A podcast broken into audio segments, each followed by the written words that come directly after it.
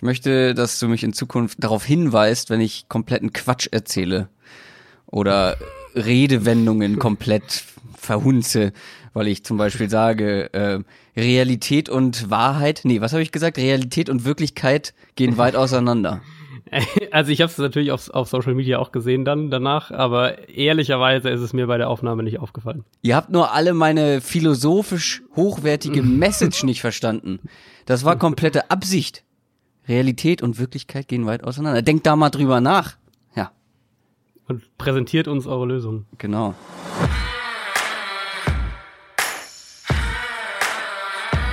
Down, Set, Talk. Der Football-Podcast mit Adrian Franke und Christoph Kröger.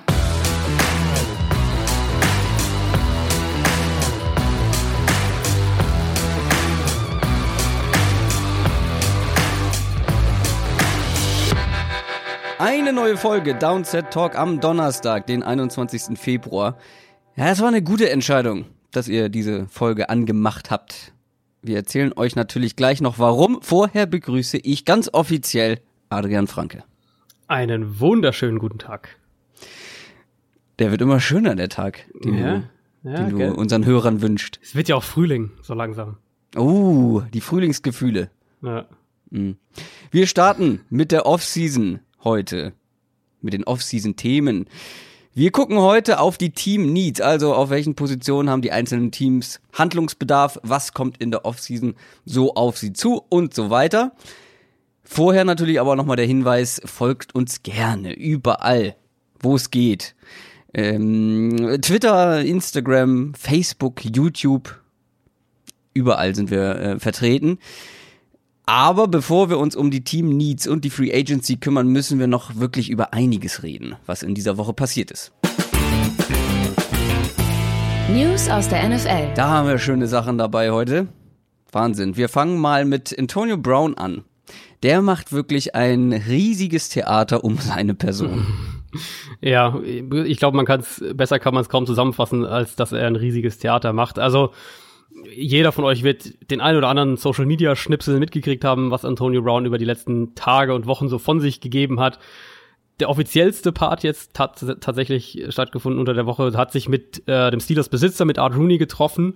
Ähm, das Ergebnis von dem Gespräch, man hat sich wohl darauf verständigt, dass ein Abschied äh, das Beste für beide Seiten ist und so wie Antonio Brown sich verhalten hat in den letzten Wochen, glaube ich auch ehrlich, dass die Steelers das wirklich ebenfalls so sehen. Ähm, das bedeutet aber natürlich jetzt nicht, dass es hier eine generelle Freigabe der Steelers ist, sondern im Prinzip heißt es einfach nur, dass die Steelers sich Trade-Angebote anhören, also dass Antonio Brown gewissermaßen zu haben ist. Er ist aber natürlich trotzdem ähm, immer noch ein Steelers-Spieler und da sind dann solche Aussagen wie jetzt sein jüngstes Social-Media-Statement, wo er gesagt hat auf Instagram, dass er einen garantierten Vertrag haben will und dass äh, interessierte Teams ihn gerne anrufen sollen, natürlich totaler Quatsch, weil das ist überhaupt nicht erlaubt. Brown steht unter Vertrag, das würde gegen die Tampering-Regel verstoßen, wenn ein Team ihn jetzt direkt kontaktieren würde, also das geht gar nicht.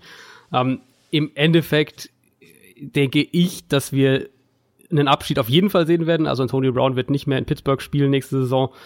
Wir werden vermutlich in irgendeiner Art und Weise einen Trade äh, sehen, weil die Steelers werden ihn auch nicht einfach so jetzt sich so von ihm trennen, sondern es wird einen Trade geben. Die Art und Weise, und du kannst auch gerne mal gleich noch dazu sagen, wie du das siehst, aber für mich die Art und Weise, wie Brown sich auf Social Media jetzt gerade über die letzten Wochen präsentiert, glaube ich, könnte dazu führen, dass Teams tatsächlich so ein bisschen abgeschreckt werden oder zumindest ähm, der Preis für einen neuen Vertrag, den er ja offensichtlich auch im Zuge des Trades haben will, dass der nach unten geht, weil das, ah, klar, auf der einen Seite ist Antonio Brown immer noch einer der Elite-Spieler in der Ich NFL, nicht nur sagen. Elite-Receiver. Also die sportliche Qualität ist noch über jeden Zweifel erhaben. Aber er ist auf der einen Seite auch nicht mehr der Jüngste. Also man weiß jetzt nicht, wie lange diese, wie lange er auf dem Level noch spielt. Und du weißt halt auch nicht, was für eine Art Spieler du dir da ins Team oder du weißt immer mehr, anders gesagt, du weißt immer mehr, welche Art Spieler du dir da ins Team holst. Und ich könnte mir vorstellen, dass der ein oder andere GM sich von dem Verhalten von ihm in den letzten Wochen so ein bisschen abschrecken lässt. Ja, das glaube ich auch. Trotzdem glaube ich auf der anderen Seite, dass es noch genug GMs gibt, die denen das egal ist, die darüber hinwegsehen und die Mhm. sportliche Qualität sehen. Und wir haben letzte Woche ja ausführlich darüber gesprochen, wer sonst noch so in der Liga spielt. Ähm, ja, klar, das ist, also das ist schon ein bisschen peinlich, finde ich, dieses Verhalten.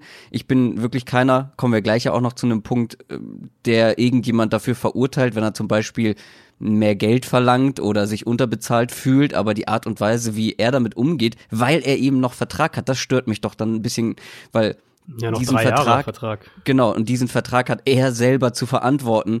Er ähm, ist unter diesem Vertrag angestellt und sich halt jetzt so zu verhalten, als wäre er ein Free Agent und davon auszugehen, dass er den Verein, den Verein sage ich schon, ähm, das Team wechselt, das ist wirklich ein bisschen fragwürdig, wie du schon gesagt hast, ja. Ja, es, und auch, also nicht nur, wie er das kommuniziert, sondern auch so seine ganze Art auf, auf Social Ja. Media jetzt. Also dieses, dass er, dass er einfach sagt hier, ja, wenn jemand Interesse hat, äh, er will sowieso nur garantiertes Geld, aber dann sollen sie ihn doch anrufen, was Ja, halt, wie gesagt, völliger Blödsinn ist. Ähm, Sie müssen ähm, nicht ihn anrufen, sondern die Steelers, weil Genau, sie müssen Die jetzt haben's in der Hand. die Steelers. Genau. Und jeder neue Vertrag würde sowieso nur gehen, wenn die Steelers einem Trade zustimmen. Ähm, dann gibt's ja auch so ganz komische Aussagen von ihm, dass er auf, auf Social Media irgendwas gesagt, ich weiß nicht, hast du das gesehen, dass er, dass er nicht mehr AB, sondern irgendwie Mr. Big Chest genannt werden will. das ist also ja, das völliger, äh, völliger Unsinn. Ähm, ja, keine Ahnung. Also ich, ich kann es ja auch mal rein aus Fanperspektive sagen, als, als Cardinals-Fan vor zwei, drei Wochen, als es wirklich konkret wurde, man, man gesehen hat, gut, die, das wird wirklich passieren, ähm, war ich auch schon zwiegespalten, Tendenz aber gesagt, okay, der sportliche Wert ist so krass, wenn du den jetzt irgendwie für, für zwei, drei Jahre noch bekommst, dann würde ich es machen. Im Moment tendiere ich immer mehr dazu zu sagen, äh, ich weiß nicht so wirklich. Und es ist natürlich eine Frage, wie du dein Team einschätzt. Also ähm, die Cardinals sind jetzt nicht ein Receiver davon weg, ein Contender zu werden. Insofern kann man da natürlich auch sagen, ähm, wie gesagt, er, wird jetzt, er ist jetzt nicht mehr der Jüngste, ich glaube 30 ist er jetzt, also vielleicht bringt es auch nichts, ihn jetzt zu holen mit der Aussicht, dass du in zwei, drei Jahren dann wirklich gut sein kannst. Andere Teams, wie zum Beispiel die 49ers, die ja immer wieder gehandelt werden, machen da in der Hinsicht vielleicht mehr Sinn. Ähm, rein, was jetzt dieses, und das ist schwer zu bewerten, und, und da äh, sind wir auch alle so ein bisschen, stochern so ein bisschen dunkel, aber rein dieses, was man mitkriegt, diese, die, diesen Charakter ins Team zu holen, ähm, ich glaube, man wäre auch blöd, wenn man nicht sieht, dass das auch mit einem gewissen Risiko einhergeht. geht zu den Patriots, ganz klar. Das würden die, Die Steelers niemals machen. Nein, würden sie auch nicht. Aber das wäre so ein so eine Franchise, äh, wo er, Ja. glaube ich, noch mal ein bisschen eingenordet wird. Ähm, Oder es, oder es halt komplett eskaliert. Das, äh, oder ist komplett eskaliert, aber die haben auch schon andere Charaktere unter Kontrolle gebracht, sage Ja. ich mal so. Also ich, ich, äh, ich würde mal, wenn wir ernsthaft, ernsthaft spekulieren, in Anführungszeichen, 49ers und Jets bleiben da so für mich zwei ganz heiße Kandidaten. Ähm, aber wen ich irgendwie mir immer besser vorstellen kann, weil es auch zu dieser ganzen, diesem ganzen Quatsch, der da in den letzten Wochen, dieser ganze Auftritt, dieses, dieses Auftreten auf Social Media irgendwie passen würde, wären halt die Raiders. Also, wenn, wenn Gruden irgendwie aber das sagt, macht so, keinen hier, Sinn. Das macht natürlich keinen Sinn, aber ähm, wer weiß, was Gruden macht. Nee, also das würde ja überhaupt nicht in den, in den von uns vermuteten Plan der Raiders passen.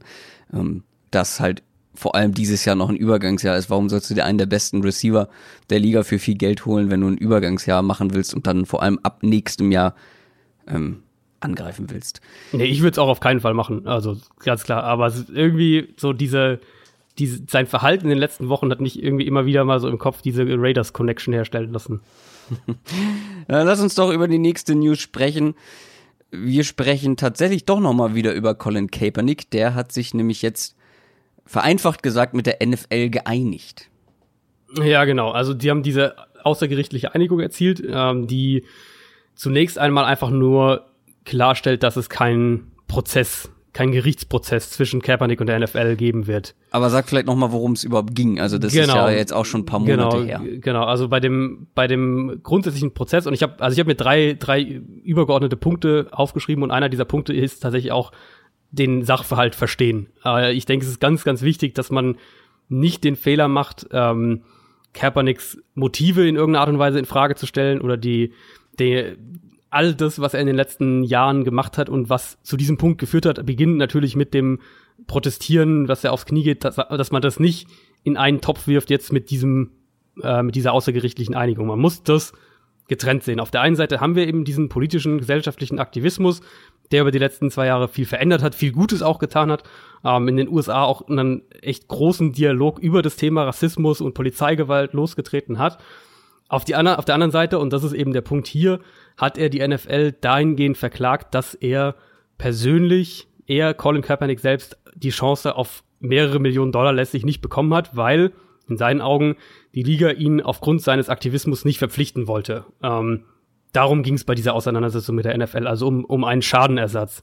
Und dass es zu dieser Einigung kam, zeigt in jedem Fall, dass die NFL das Thema zumindest nicht auf der großen rechtlichen Bühne haben wollte, was auch immer man daraus schließt, ob man das jetzt als, als Schuldgeständnis von der NFL sieht oder, oder was auch immer, aber auf jeden Fall wollte die NFL nicht, dass das Thema wirklich auf einer großen rechtlichen Bühne ausgetragen wird.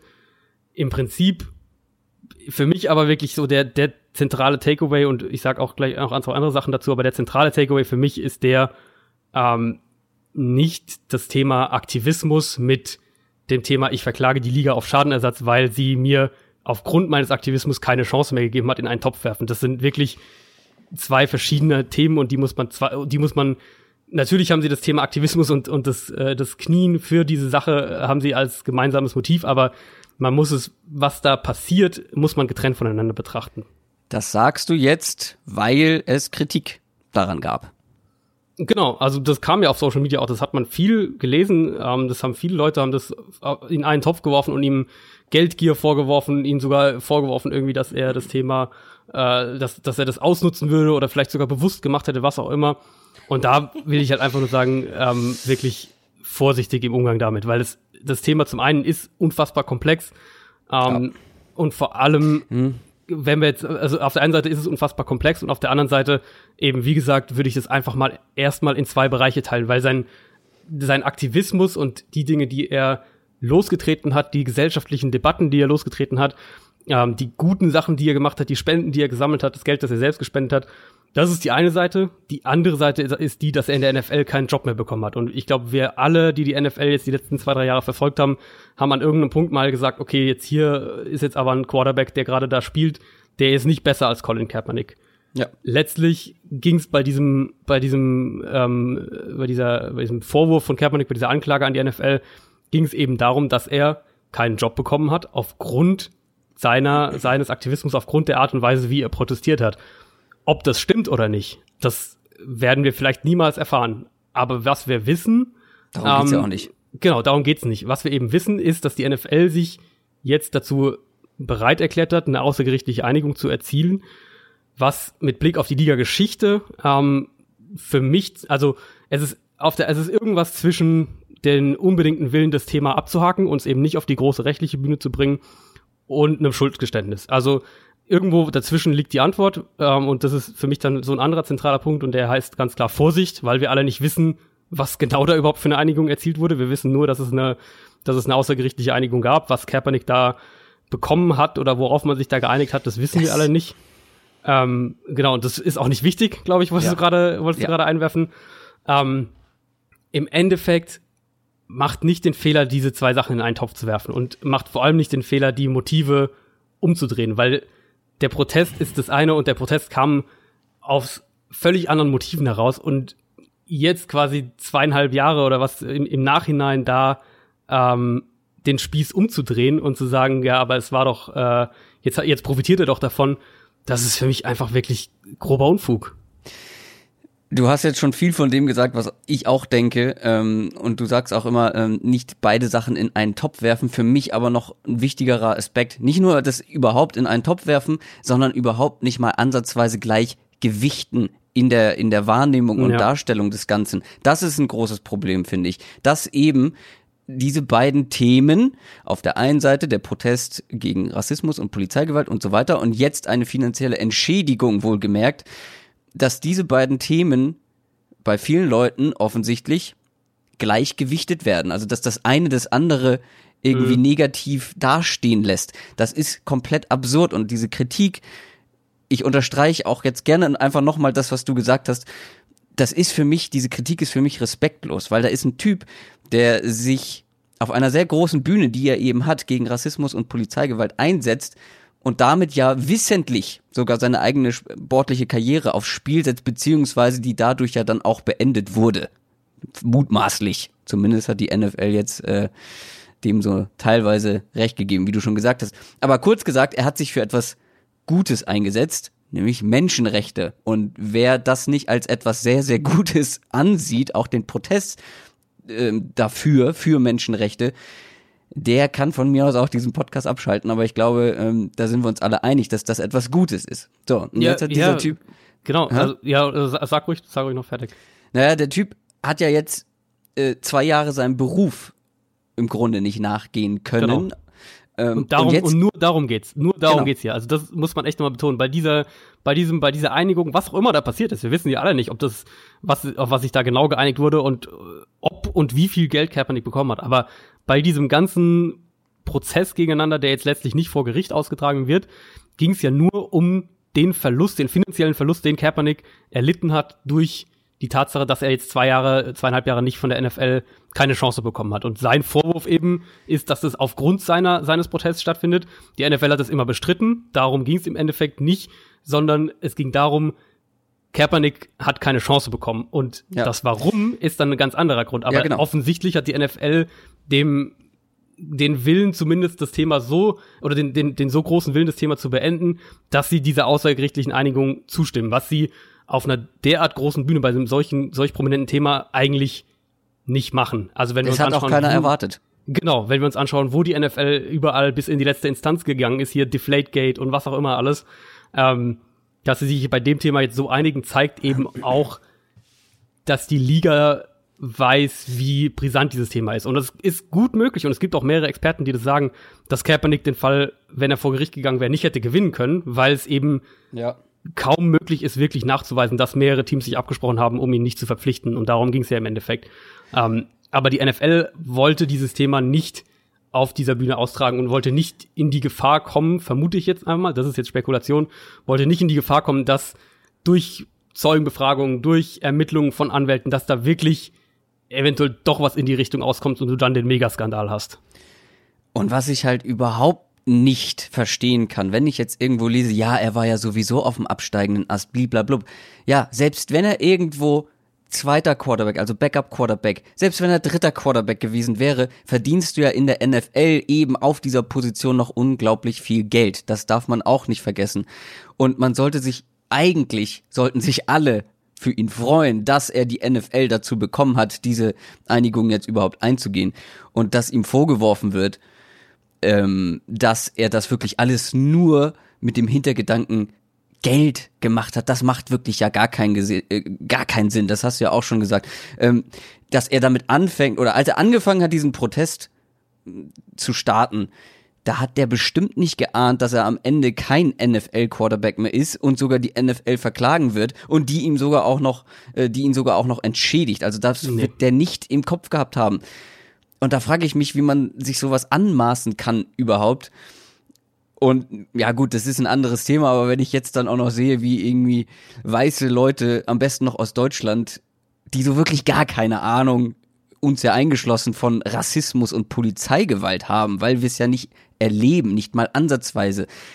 Und dann solche, so eine Kritik an jemandem üben, der sich so extrem dafür eingesetzt hat, das ist wirklich, das ist wirklich absurd. Ist wie gesagt ein anderes Thema, wofür er ja aber auch noch kritisiert wird oder wurde, wo wir jetzt mit auf den nächsten Newspunkt kommen, ist die Sache mit der AAF. Ähm, Ja, das wo das er angeblich ja äh, 20 Millionen Ja, Dollar das- Gehalt gefordert haben soll. Ich glaube, das ist von, von mehreren Seiten, von mehreren Quellen irgendwie so dementiert wurde. Also Ja, man weiß auf jeden Fall nicht, ob es stimmt. Das Ja. kann man, glaube ich, so sagen. Es ist nirgends belegt, dass es so ist. Ähm, da werfen ihm jetzt viele Respektlosigkeit vor, weil die AAF so ein einheitliches Gehalt für alle Spieler Mhm. hat. Ähm, und er wollte halt wahnsinnig viel mehr verdienen. Aber auch selbst da, selbst wenn es so ist, kann ich die Kritik nur ansatzweise verstehen, weil das kann uns doch allen so egal sein, was er an Geld fordert. Vielleicht hat er gesagt, ja, nee, eigentlich habe ich überhaupt keinen Bock in der ARF zu spielen, aber für 20 Millionen würde ich es mir überlegen. wer weiß. Und alleine ihn dafür jetzt zu kritisieren. Und das ist ja noch wieder ein dritter Punkt, das wiederum darauf aufzunehmen, ja, nee, also an Kaepernick ist nicht alles gut, so ungefähr. Das, also, da wird's noch absurder. Aber da kommen wir jetzt direkt zu unserem nächsten Punkt. Da steht AAF. Da war jetzt die zweite Woche, aber ich glaube, wir wollen nicht über Sportliches sprechen, sondern sondern über Finanzielles tatsächlich. Also wir bleiben erstmal noch beim Geld. Ähm, es gab diese Meldung auf, die kam so, also ich habe die zumindest überhaupt nicht kommen sehen, die kam so ein bisschen aus dem Nichts, dass ähm, Tom Dunton, der Besitzer der Carolina Hurricanes, also dem NHL-Team, dem Eishockey-Team, 250 Millionen Dollar in die AF, AAF investiert oder gepumpt oder wie auch immer hat. Also wirklich einen sehr, sehr, sehr, sehr großen Betrag für diese junge Liga, die erst jetzt äh, ihre ersten zwei Spieltage hinter sich hat. Da gibt's jetzt verschiedene Berichte. Äh, manche hatten schon in den Tagen davor, bevor das publik wurde, dass er, dass er da eine Viertelmilliarde Dollar reinsteckt, ähm, hatten manche schon vorher gemeldet, dass die AEF finanzielle Schwierigkeiten hat, die Gehälter der Spieler zu bezahlen und auch äh, Worst Case sogar schon kurz vor dem Ausstehen könnte wieder. Ähm, ein Berater von, von mehr, der mehrere AEF-Spieler betreut, hat am Freitag anonym bestätigt, dass einige Gehaltschecks, Gehaltschecks nicht eingegangen waren. Also da war irgendwas nicht ganz sauber. Die AEF selbst sagt, dass es ein technischer Fehler war und dass das, dass das äh, nur aufgrund von irgendeiner Überweisungsfehler nicht passiert wäre. Und äh, Charlie Abersol, der einer der Co-Gründer der Liga ist, hat dann am Dienstag erklärt, dass die 250 Millionen von Tom Dunton eine Investition gewesen seien, um die Liga, die Entwicklung der Liga gewissermaßen noch schneller voranzutreiben und eben keine notwendige Rettung. Also dass die Liga, die Liga, die AEF sagt, sie hat eben verschiedene Investitionsstufen quasi geplant über, über den nächsten, nächsten Zeitraum. Und diese 250 Millionen wären einfach nur eine extreme, extreme Investition quasi gewesen, die jetzt in der Höhe weder von der Liga erwartet worden wäre, noch dass sie sie gebraucht hätte. Also das ist jetzt für jeden so ein bisschen Interpretationssache, ob er das die eine oder die andere Seite glaubt. Grundsätzlich zur AEF denke ich, dass man bei diesen neuen Ligen, und das gilt dann auch für die XFL, die ja nächstes Jahr anfängt, dass man immer erstmal abwarten muss, ob die wirklich wirtschaftlich funktionieren können. Und du kannst da am Anfang natürlich mit, mit ähm, wenn du da ein paar Millionen Dollar reinpumpst, kannst du da am Anfang ein Produkt auf den Platz bringen. Die Frage aber ist, wie nachhaltig ist das und wie funktioniert es mittel- und, und langfristig? Und um ehrlich zu sein, sehe ich das bei der AEF nur, wenn sie mit der NFL noch enger zusammenarbeitet, auch was Vermarktung angeht, was grundsätzlich Finanzielles angeht. Es gibt ja schon eine lose Zusammenarbeit. Du, du siehst ja Spiele auf, auf dem NFL Network und die Highlights auf NFL.com und so weiter. Aber ich glaube, nur wenn die AEF wirklich noch enger mit der NFL zusammenarbeitet und so eine Art NFL-Ausbildungsliga wird, wenn man so will, was ja auch einer der, der, der, das, eine der, eines der Ziele von der AEF von Anfang an war. Das haben sie ja offen so kommuniziert, dass, dass gerade Quarterbacks, Offensive Linemen nicht richtig ausgebildet werden und dass sie da in die Bresche springen wollen.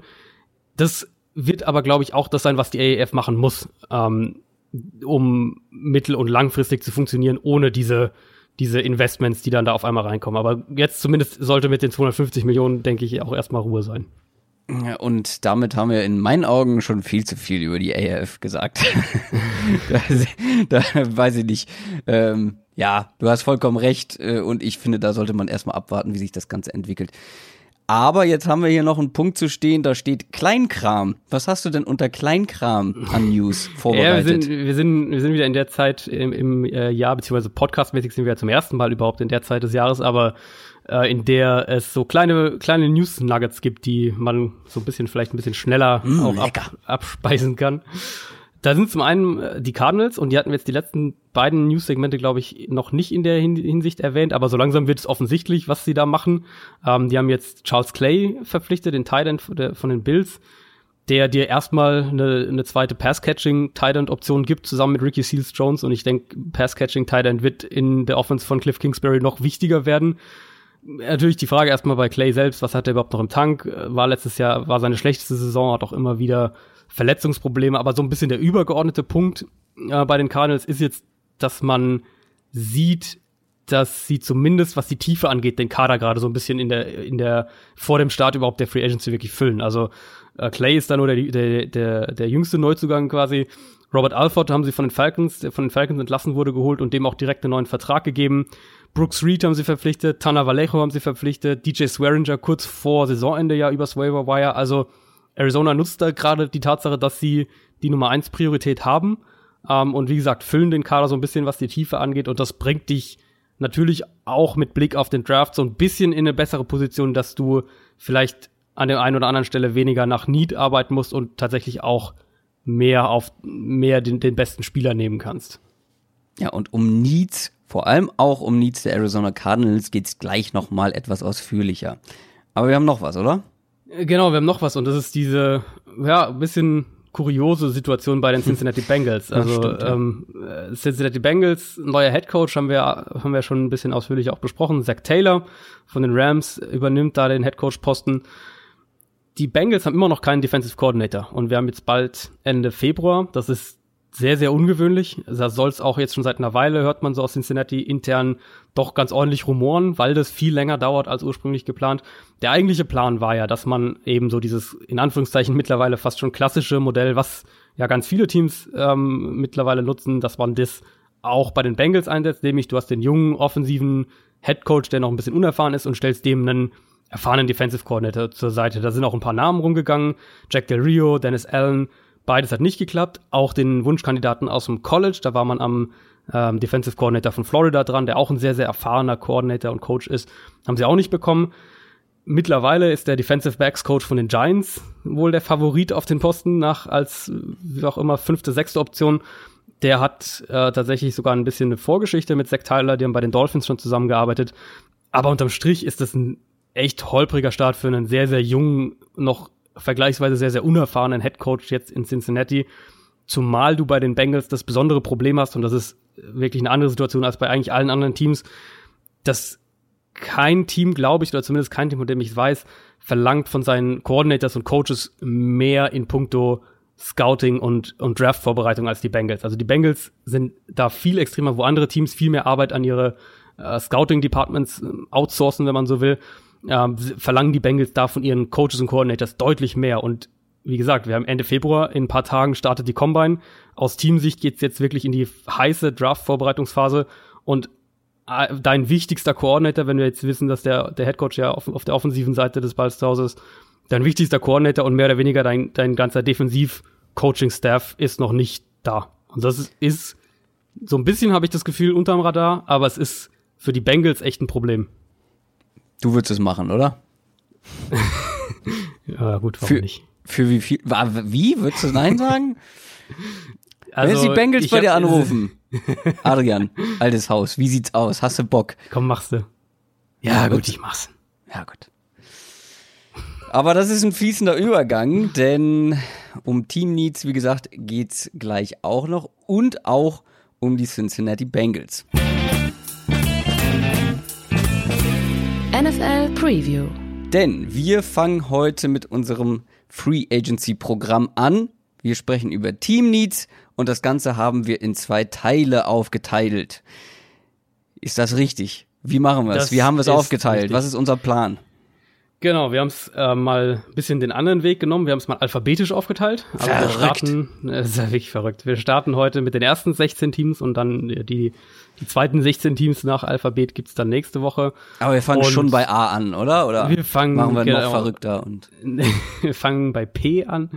ähm, nee, genau, wir fangen, wir fangen ganz regulär bei A an und also unser Ziel damit ist es ja vor allem, wir haben auch ein bisschen überlegt in der Planung, wie viel Zeit investieren wir da rein, priorisieren wir vielleicht was anderes.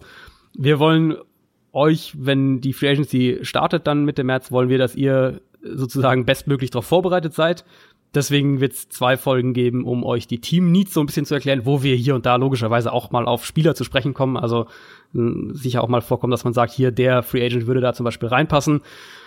Und dann werden wir aber natürlich auch noch eine Folge definitiv haben, wo es nur um die Free Agents selbst geht und äh, die wird wahrscheinlich die letzte Folge vor dem Start der Free Agency sein. Da haben wir dann auch schon ein bisschen Klarheit, wer so den Franchise-Tag bekommt und wer gar nicht auf den Markt letztlich kommt, wer noch eine Vertragsverlängerung unterschrieben hat. All diese Sachen werden ja jetzt über die nächsten drei Wochen auch noch passieren oder zwei Wochen.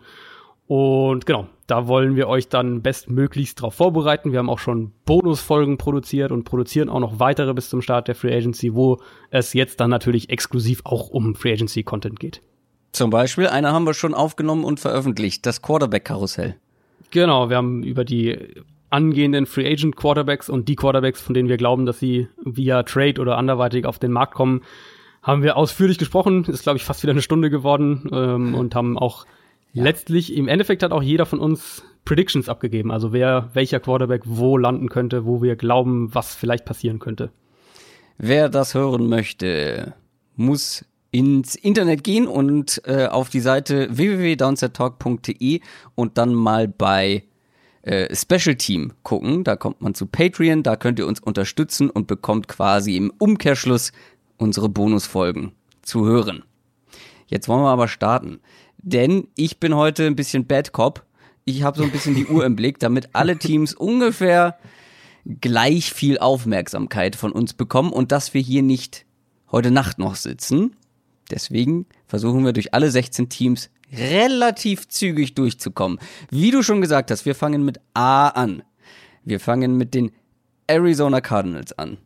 Direkt mit deinem Lieblingsteam. Und die das, Folge damit dann auch beendet.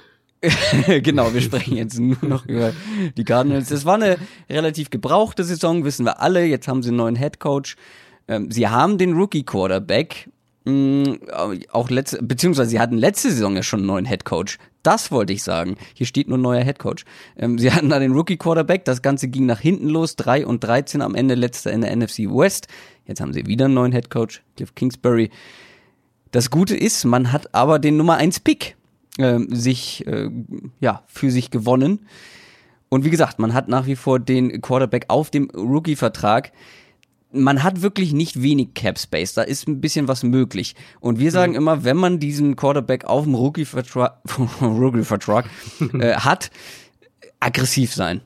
Ja. Die Frage ist, werden sie auch aggressiv vorgehen in der Free Agency? Du hast gerade ja schon mal ein bisschen angedeutet, momentan verpflichten sie so ziemlich jeden. Ist aus Cardinals Sicht finde ich echt eine spannende Frage, weil in meinen Augen die beiden Top Needs bei den Cardinals in der Free Agency relativ dünn sind, was die Positionen angeht. Also ich glaube, wir müssen ja kein Geheimnis drum machen. Offensive Line ist die der mit Abstand größte Need bei den Cardinals. Haben wir auch letzte Saison immer wieder betont. Für mich war es unterm Strich die schlechteste Line in der Liga letztes Jahr. Klar, da haben Verletzungen eine Rolle gespielt. Irgendwann war ja die komplette ursprüngliche Week One Starting Line war, ja. war nicht mehr, war, stand nicht mehr zur Verfügung. Aber auch darüber hinausgehend musst du dringend upgraden. Also wenn wir mal auf Pro Football Focus schauen, da waren die beiden besten Passblocker die beiden Tight Ends, was die Noten angeht. Das sagt auch schon einiges aus. Äh, ist natürlich zum Teil eine kleine Sample Size, ich weiß. Aber prozentual stand nur Deshaun Watson und Josh Allen von den Texans bzw. Bills häufiger unter Druck als Josh Rosen. Und das ist ja nun mal Priorität Nummer eins. Du musst Josh Rosen eine Chance geben. Und wenn du Cliff Kingsbury als deinen neuen Head Coach holst, ähm, um dich im Idealfall auch eben an die Spitze von diesem ganzen Passing-Trend zu setzen, dann brauchst du auch eine Offensive Line, die das mitmacht. Und da, die hat Arizona eben nicht im Ansatz im Moment. Ich vermute, dass Mark Upardi raus ist, also brauchst du auf jeden Fall einen Starting Guard. Du wirst wahrscheinlich auch einen Starting Right Tackle, einen neuen brauchen.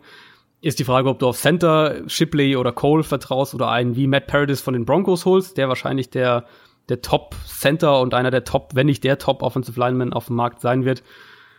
Das muss die erste Priorität in Arizona sein. Habe ich auch bei mir ganz oben stehen. Was ich hier auch noch stehen habe, ist Cornerback hinter Patrick Peterson.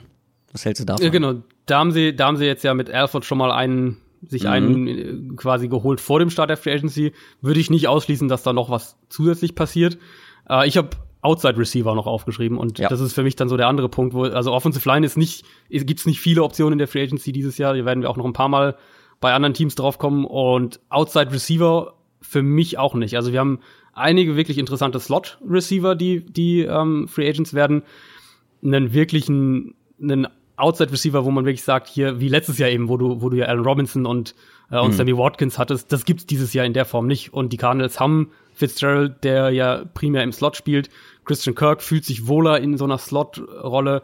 Ähm, hat aber vor allem gegen Ende meistens als Wideout gespielt. Genau, hat auch mehr Outside dann gespielt. Aber du wirst, und das ist dann für mich der zentrale Punkt, mit Kingsbury wird's deutlich mehr 11 und 10 Personnel, also drei und vier Wide Receiver Sets geben als in der Vergangenheit bei den Cardinals.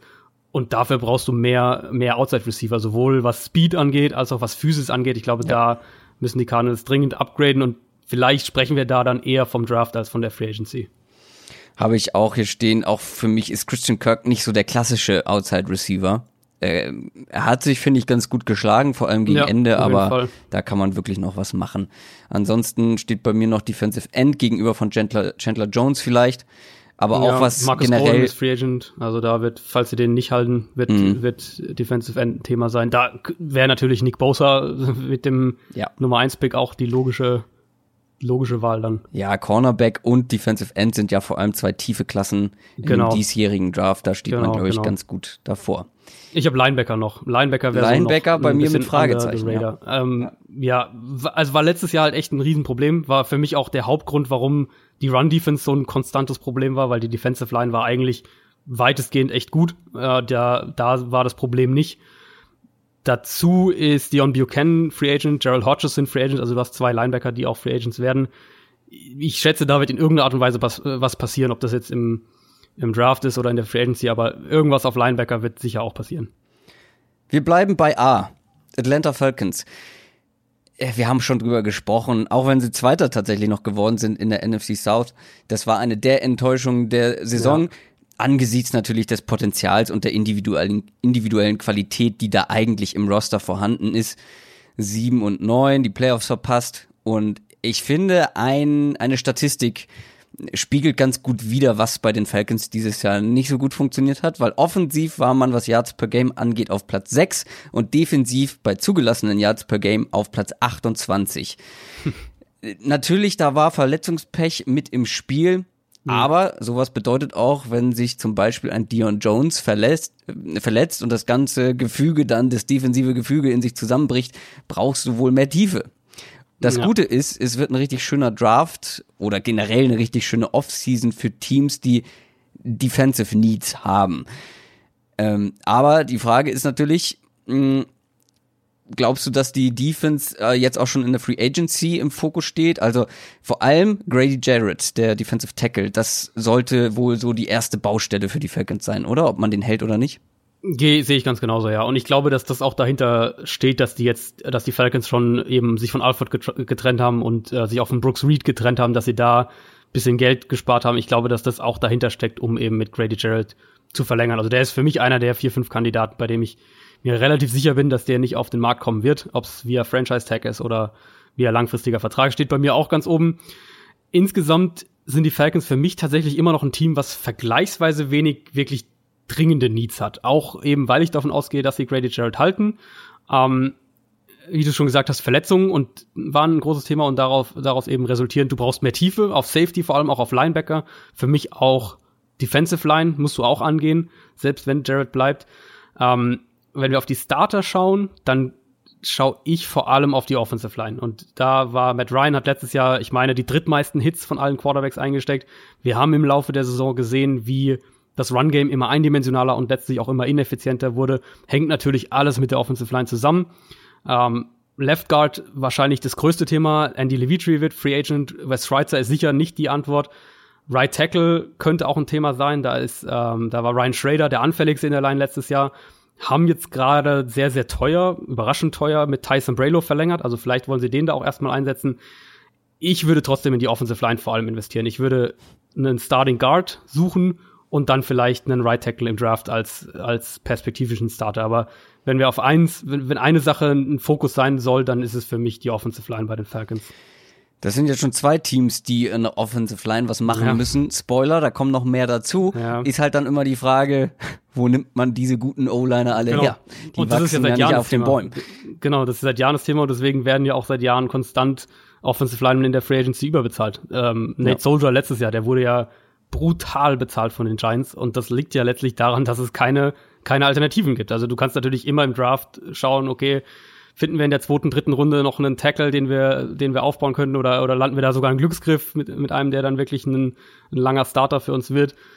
Aber was die Free Agency angeht, gute Offensive Linemen kommen fast nie auf den Markt. Und deswegen ist eben so ein, so ein Spieler wie Matt Paradis von den, von den, von den Broncos, der Center, ist da eben einer, wo ich denke, dass der auch sehr, sehr teuer bezahlt werden wird dieses Jahr. Noch zum Abschluss, ähm, du hast es schon angesprochen, dass man ein bisschen versucht, Cap Space frei zu bekommen. Vic Beasley hatte jetzt zwei relativ schlechte Jahre dafür, dass er einer der teuersten Spieler der Falcons ist.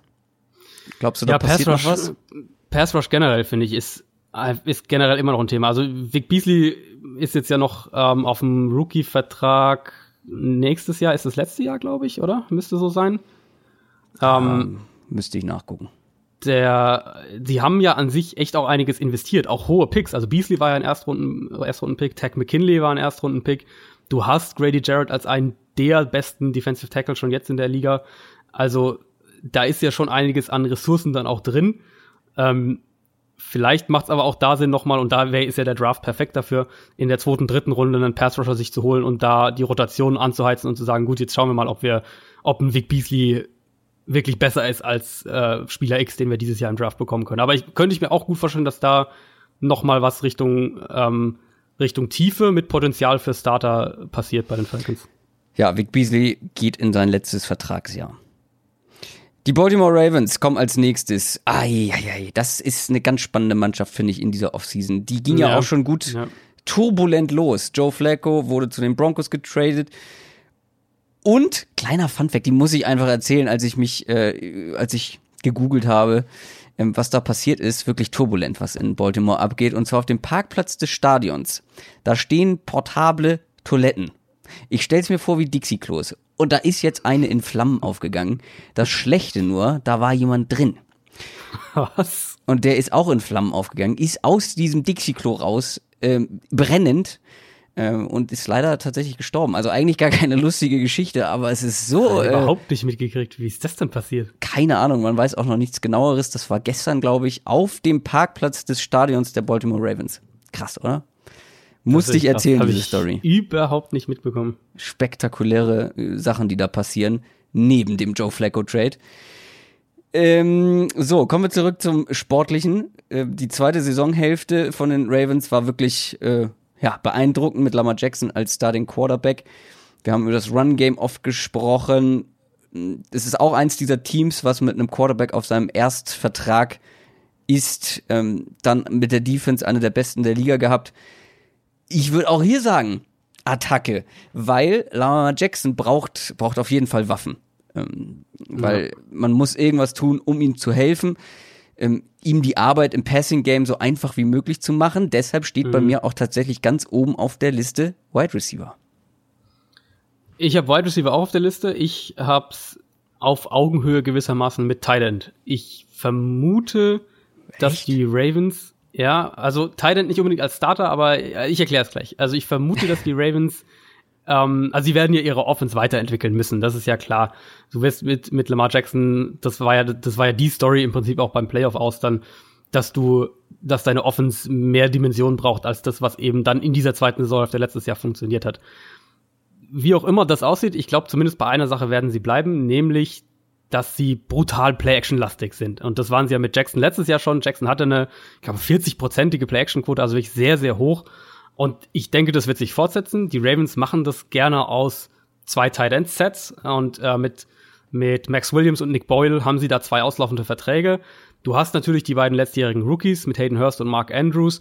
Die werden auch beide größere Rollen bekommen, aber ich vermute, dass Baltimore da definitiv auch auf dem Free Agent Markt und vielleicht einmal Free Agency, einmal Draft, aber in irgendeiner Art und Weise aktiv wird, um diese Flexibilität und Vielseitigkeit zu haben, dass du konstant Jackson eben diese einfachen Reads und, und ähm, ihn aus der Pocket rausbekommen kann, kannst, ihm all diese Sachen geben kannst, dass es für ihn leichter wird, sich im Passspiel zu akklimatisieren. Und dann aber bin ich an sich auch voll bei der Receiver. Ähm, insbesondere Big Play Receiver, wenn sie John Brown nicht halten können, dann fehlt es da echt auch an, an Speed im Receiving mhm. Core. Vielleicht bekommst du ja jetzt dieses Jahr was aus Jordan Leslie und Jalid Scott. Die haben ja in ihrer Rookie-Saison beide, glaube ich, gar nicht gespielt. Ähm, aber einen vertikalen Receiver, gerade auch für das Play-Action-Passspiel, den braucht Baltimore definitiv. Und da, ich habe es vorhin ja schon gesagt, so Outside-Receiver ist echt ein bisschen dünn. John Brown finde ich ist fast der spannendste, der ja jetzt äh, da für End wird. Also wenn wir von Speed-Receivern sprechen, vielleicht holst du auch irgendwie einen Deshaun Jackson aus, aus Tampa, der, der, wo ja anscheinend die Zeichen auf Trennung stehen. Aber da wird irgendwas, denke ich, auch passieren. Ich finde auch noch spannend, was im Backfield passieren wird bei Baltimore. Alex Collins, Ty Montgomery und Gus Edwards, alles Free Agents. Ähm, Gus Edwards könnte ich mir gut vorstellen, dass sie den wieder zurückholen. Aber dann, weißt du, wir haben darüber gesprochen, wo Le'Veon Bell landen könnte. warum haben wir nicht über Baltimore gesprochen? Ich finde, das macht eigentlich total Sinn. Also, wir wissen ja, das Running Game bei den Ravens wird auch nächste Saison sehr, sehr wichtig sein. Ähm, deswegen könnten sie auch ein bisschen Geld in die Hand nehmen. Playmaker in der Offense würden fehlen. Aber mit Bell hast du halt als Runner und Receiver eine super Waffe. Ich könnte mir das schon gut vorstellen. Also Lamar Jackson und Livian Bell. Da vielleicht auch mal mit zwei Running Backs im Backfield. Ähm, kann man, glaube ich, schöne Dinge mitmachen. Ist. Habe ich dich jetzt mit, habe ich einfach mal so rausgehauen, ne? So eine. Ich, ich ähm, überlege gerade, ist Gus Edwards wirklich Free Agent? Ja, der war, war der, doch. War der nicht letztes Jahr erst, haben die den nicht letztes Jahr erst geholt? Was? Oder bin ich jetzt gerade ganz daneben? Ja, aber hatte der nicht nur, war der nicht ähm, undrafted? Oder? Dann ist er, dann, dann ist er, dann ist er ja. restricted Free Agent, ja. Ah ja, dann, genau, ja, dann macht's die Sache für die, für die Ravens natürlich ein bisschen leichter, ihn zu halten, wenn sie ihn halten ja. wollen. Genau. Ähm, ich, also, Bell, ich glaube, Bell, wenn das Angebot einigermaßen passen würde, würde es sofort machen, allein um zweimal im Jahr gegen die Steelers spielen zu können. Ich frage mich aber, ob die Ravens eines der Teams sind, was da wirklich Geld reinsteckt. Oder ob die sagen, unsere Run, Run kriegen wir mit der Offensive Line und mit dem Quarterback sowieso über das Scheme auch hin. Und da müssen wir nicht viel Geld reinstecken. Ah, da könnten wir noch viel länger diskutieren. Wolltest du noch was zu den Titans sagen oder hattest du das alles schon? Äh, nee, ich hatte eigentlich alles. Also ich, alles klar. ich schätze, dass wir da was sehen, was Richtung Nummer zwei, Nummer drei mhm. Titan geht. Und ich schätze, dass wir einen Speedster fürs Receiving Core, wenn sie John Brown nicht halten, aber in irgendeiner Art und Weise, dass sie einen Speedster für, fürs Receiving Core holen. Die Buffalo Bills die haben deutlich mehr Siege geholt, als wir das erwartet haben. Um genau zu sein, sechs waren Dritter in der AFC East. Ist das nächste Team, was einen günstigen Quarterback hat. Ähm, und ich glaube, da sind die Needs ziemlich eindeutig, wenn man sich die letzte Saison nochmal anguckt, weil ja. die Defense hat echt nicht schlecht gespielt. Im Gegensatz zu der Offense. Deshalb steht bei mir Offense, Offense, Offense. Für mich zwei Dinge, die weit über allen ragen, auch nochmal innerhalb der Offense die O-Line. da haben sie sogar schon eine Verpflichtung gemacht mit äh, Center Spencer Long und Receiver. Sowohl Wide Receiver als auch Tight End. Ja, also bei mir steht im Prinzip ähnliches, ähnliche Situation wie bei Josh Rosen in Arizona, dass die Offensive Line eben echt ein Problem war, nur dass man bei den Bills im Gegensatz zu Arizona schon vor der Saison wusste, dass die Line eine ziemliche ja. Katastrophe sein könnte. Also wenn man da nur so einmal kurz zurückschaut, die haben ja äh, mit mit Cordy Glenn, Richie Incognito und Eric Woods haben sie drei, Eric Wood haben sie drei Spieler verloren bzw. abgegeben, die wirklich die drei Säulen in der Offensive Line waren. Und so sah das dann letztes Jahr teilweise auch aus. Also Center war ein Problem. Insofern ist es sehr, sehr sinnvoll, dass sie sich da schon, schon direkt verstärkt haben mit Spencer Long. Right Tackle, auch ein Riesenthema gewesen. Da müssen die Bills definitiv auch nachlegen.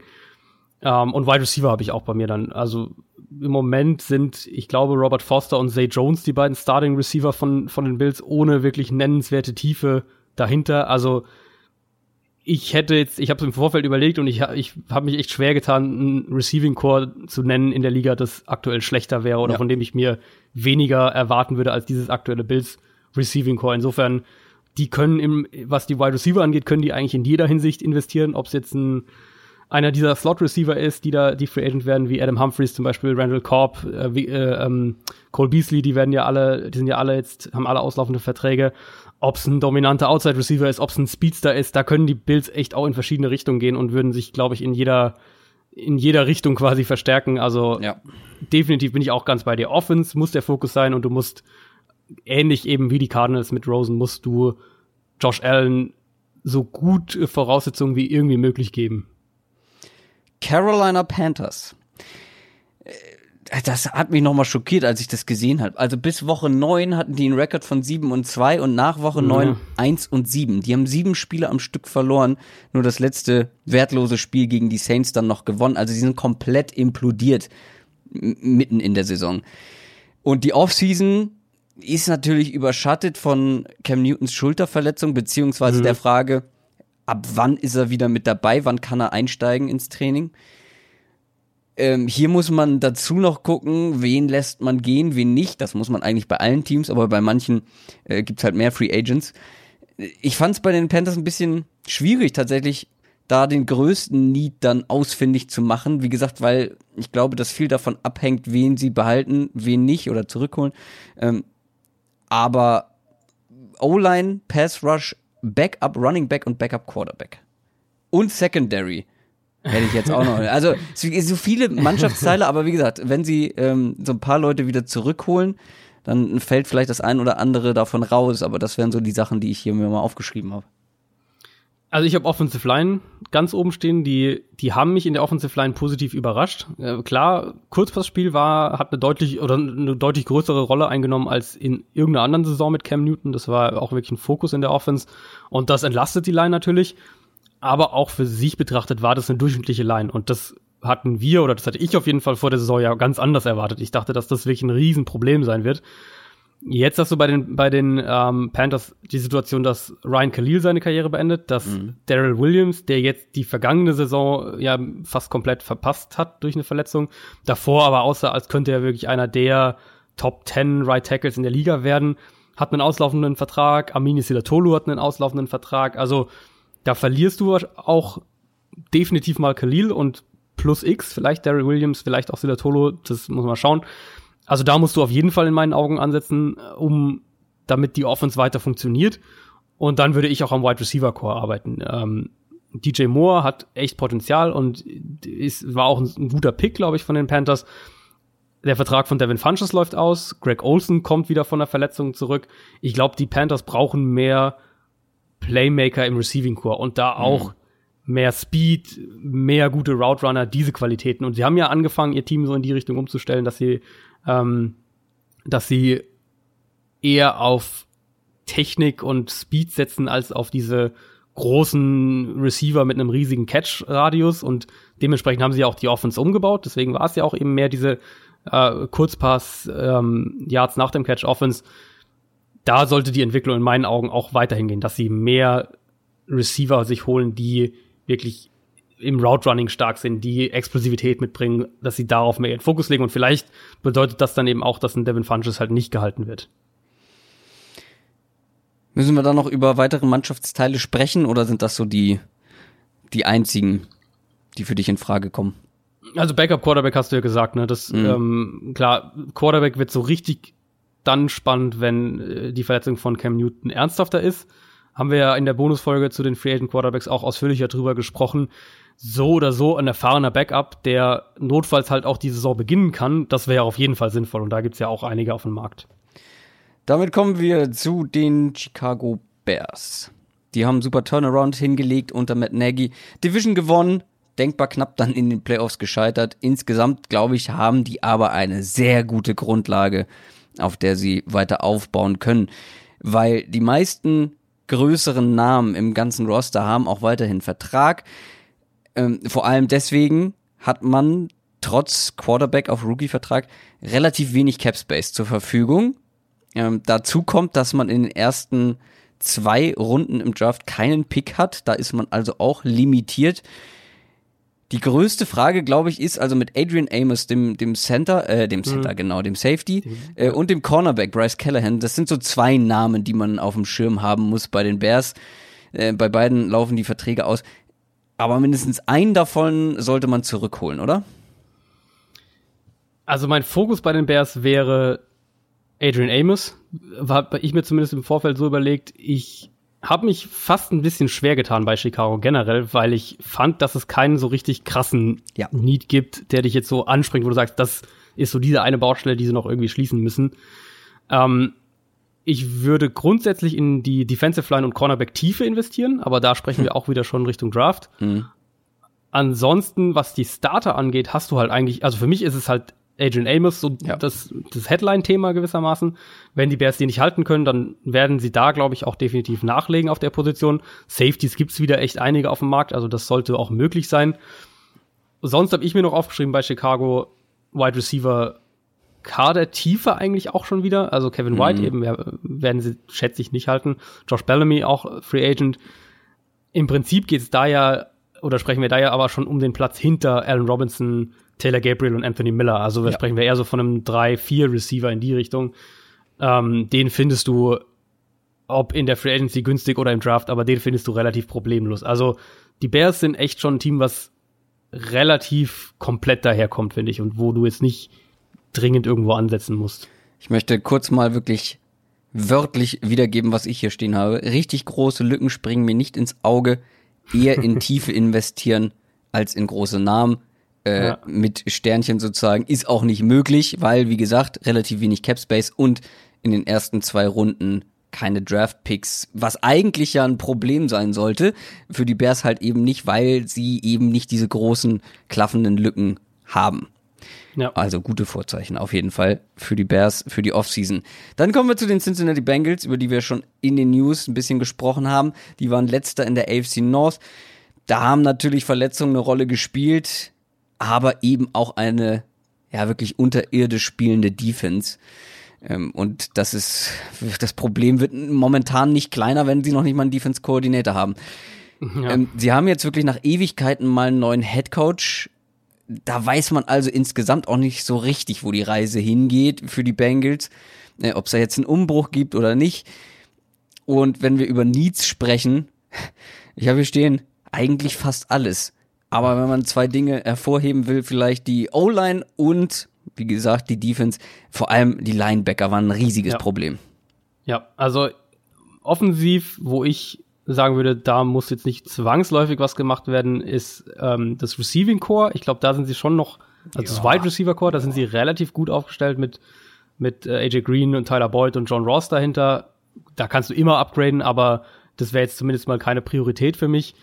Ähm, Linebacker habe ich auch ganz oben. Es kam gerade, kurz bevor wir die, Aufnahme gestartet haben, kam das Gerücht zumindest, da war es noch nicht bestätigt, wahrscheinlich ist es mittlerweile bestätigt, dass sie sich von Wanted Perfect trennen. Das ist ja auch so ein bisschen schon rumgegangen ja, in den letzten das Wochen, ja dass das passieren dürfte, genau. Preston Brown ist Free Agent, also du hast dann deinen dein Weakside Linebacker und dein Middle Linebacker sind beide, wären dann beide weg. Die Bengals sind für mich definitiv ein Kandidat für einen dieser, dieser Free Agent Linebacker, CJ Mosley oder Anthony Barr, irgendwas in die Richtung.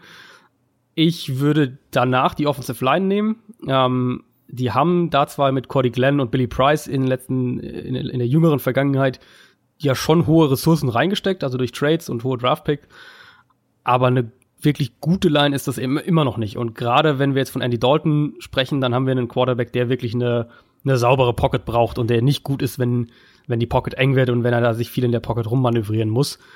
Und das ist dann natürlich so ein bisschen der X-Faktor auch, ne? Also Quarterback haben wir ja in der Bonusfolge, glaube ich, auch kurz angesprochen, dass man, dass wir jetzt nicht hundertprozentig wissen, wie sieht Zach Tyler Andy Dalton wirklich. Ähm, sind die Bengals vielleicht sogar ein Team, was dieses Jahr schon im Quarterback-Markt ist oder, oder äh, ist, wird es eher nächstes Jahr ein Thema? So oder so, ich würde bei Linebacker starten und die Offensive Line als so das, das äh, größere Projekt quasi dann als zweites nennen. Ja, genau die beiden Punkte habe ich auch. Und dann Pass Rusher kannst du immer upgraden, aber ja, das wären so die zwei zentralen. Ja, die haben ja eigentlich die Saison letztes Jahr gut gestartet, was Pass Rush ja. anging. Ne? Da haben wir noch wirklich lobend drüber gesprochen und das ist dann auch ja. so ein bisschen abgeflacht. Kommen wir zu den Cleveland Browns. Die sind wirklich wieder mal eines der spannendsten Teams für mich in der Offseason und vor allem auch dann für die kommende Saison. Sie haben die Offseason etwas, ja, in unseren Augen haben wir schon drüber gesprochen, in der letzten Folge unrühmlich eingeleitet mit der Verpflichtung von Kareem Hunt. Natürlich aus sportlicher Sicht, aus rein sportlicher Sicht sicher nicht verkehrt. Running Back sollte man also schon mal, das sollte eigentlich schon mal kein Need sein. Also da hat man ja noch Chubb und Duke Johnson und jetzt auch noch Kareem Hunt. Wer weiß, wann der spielen darf, aber ähm, da ist man sehr gut aufgestellt. Dann haben sie den vierten meisten Cap Space der Liga, Baker Mayfield, die nächsten Jahre auf dem Rookie-Vertrag. Playmaker wirklich auf beiden Seiten des Balls, ganz viel junges Talent im Roster neuen, vielversprechenden Headcoach, dazu wieder nicht wenig Draftpicks, darf man nicht unterschätzen. Also dieses Mal vielleicht nicht in den ersten beiden Runden, aber ähm, insgesamt sind es elf Draftpicks, vor allem in den mittleren und hinteren Runden ein paar mehr. Also wenn man da jetzt eine wirklich kluge, überlegte Offseason hinlegt, dann bin ich wirklich sehr gespannt, wie die Cleveland Browns nächstes Jahr performen. Aber wenn wir über die Needs sprechen, ähm, so ein bisschen springt da natürlich die Defense in die Augen. Ähm, an der D-Line könnte man neben Miles Garrett noch mal ein bisschen für mehr Pass-Rush sorgen. Auf Linebacker vielleicht noch ein bisschen mehr Qualität. Ähm, Joe Schobert hat da vielleicht eine gute Saison gespielt, aber da könnte man was machen. Auf Cornerback vielleicht etwas mehr Qualität statt Quantität. Wo siehst du da die größten Needs? Also ich habe Outside Receiver als den Nummer 1 Need aufgeschrieben. Ähm, für mich hast du in dieser Offense schon jetzt die Playmaker im Underneath Passing Game mit Jarvis Landry, mit Duke Johnson natürlich auch. Du hast David Njoku als diese Matchup Tight End Waffe. Du hast Antonio Callaway als mal zumindest Speed Receiver Option plus Potenzial für deutlich mehr. Aber ein echter Outside Nummer 1 Receiver fehlt mir in dieser Offense noch. Das ähm, war die Rolle, die natürlich eigentlich äh, eigentlich Josh Gordon haben sollte. Ähm, man, wer weiß, was du aus Richard Higgins noch bekommst, aber mhm. ich glaube, dass du die Offense noch mal auf ein anderes Level heben könntest, wenn du wenn du es schaffst, da einen ja einen Outside Nummer 1 Receiver irgendwie reinzubekommen, so einen echten Ex-Receiver. Problem eben, was wir auch schon angesprochen haben jetzt bei ein, zwei anderen Teams, die gibt's in meinen Augen in der Free Agency dieses Jahr nicht. Du kannst es mit einem Demarius Thomas oder sowas versuchen, der jetzt in Houston mhm. gerade entlassen wurde, oder eben Kevin White, so diese Kategorie, einen Spieler, den, der irgendwie eine zweite Chance gibt, aber das, was eben letztes Jahr Allen Robinson, Sammy Watkins waren, wie gesagt, das gibt's halt dieses Jahr nicht. Und äh, der, die Qualität im Receiving in der Receiver-Gruppe in der Free Agency dieses Jahr ist eben im Slot. Und da haben die Browns halt keinen Bedarf. Dementsprechend könnte ich mir vorstellen, dass sie das eher im Draft angehen.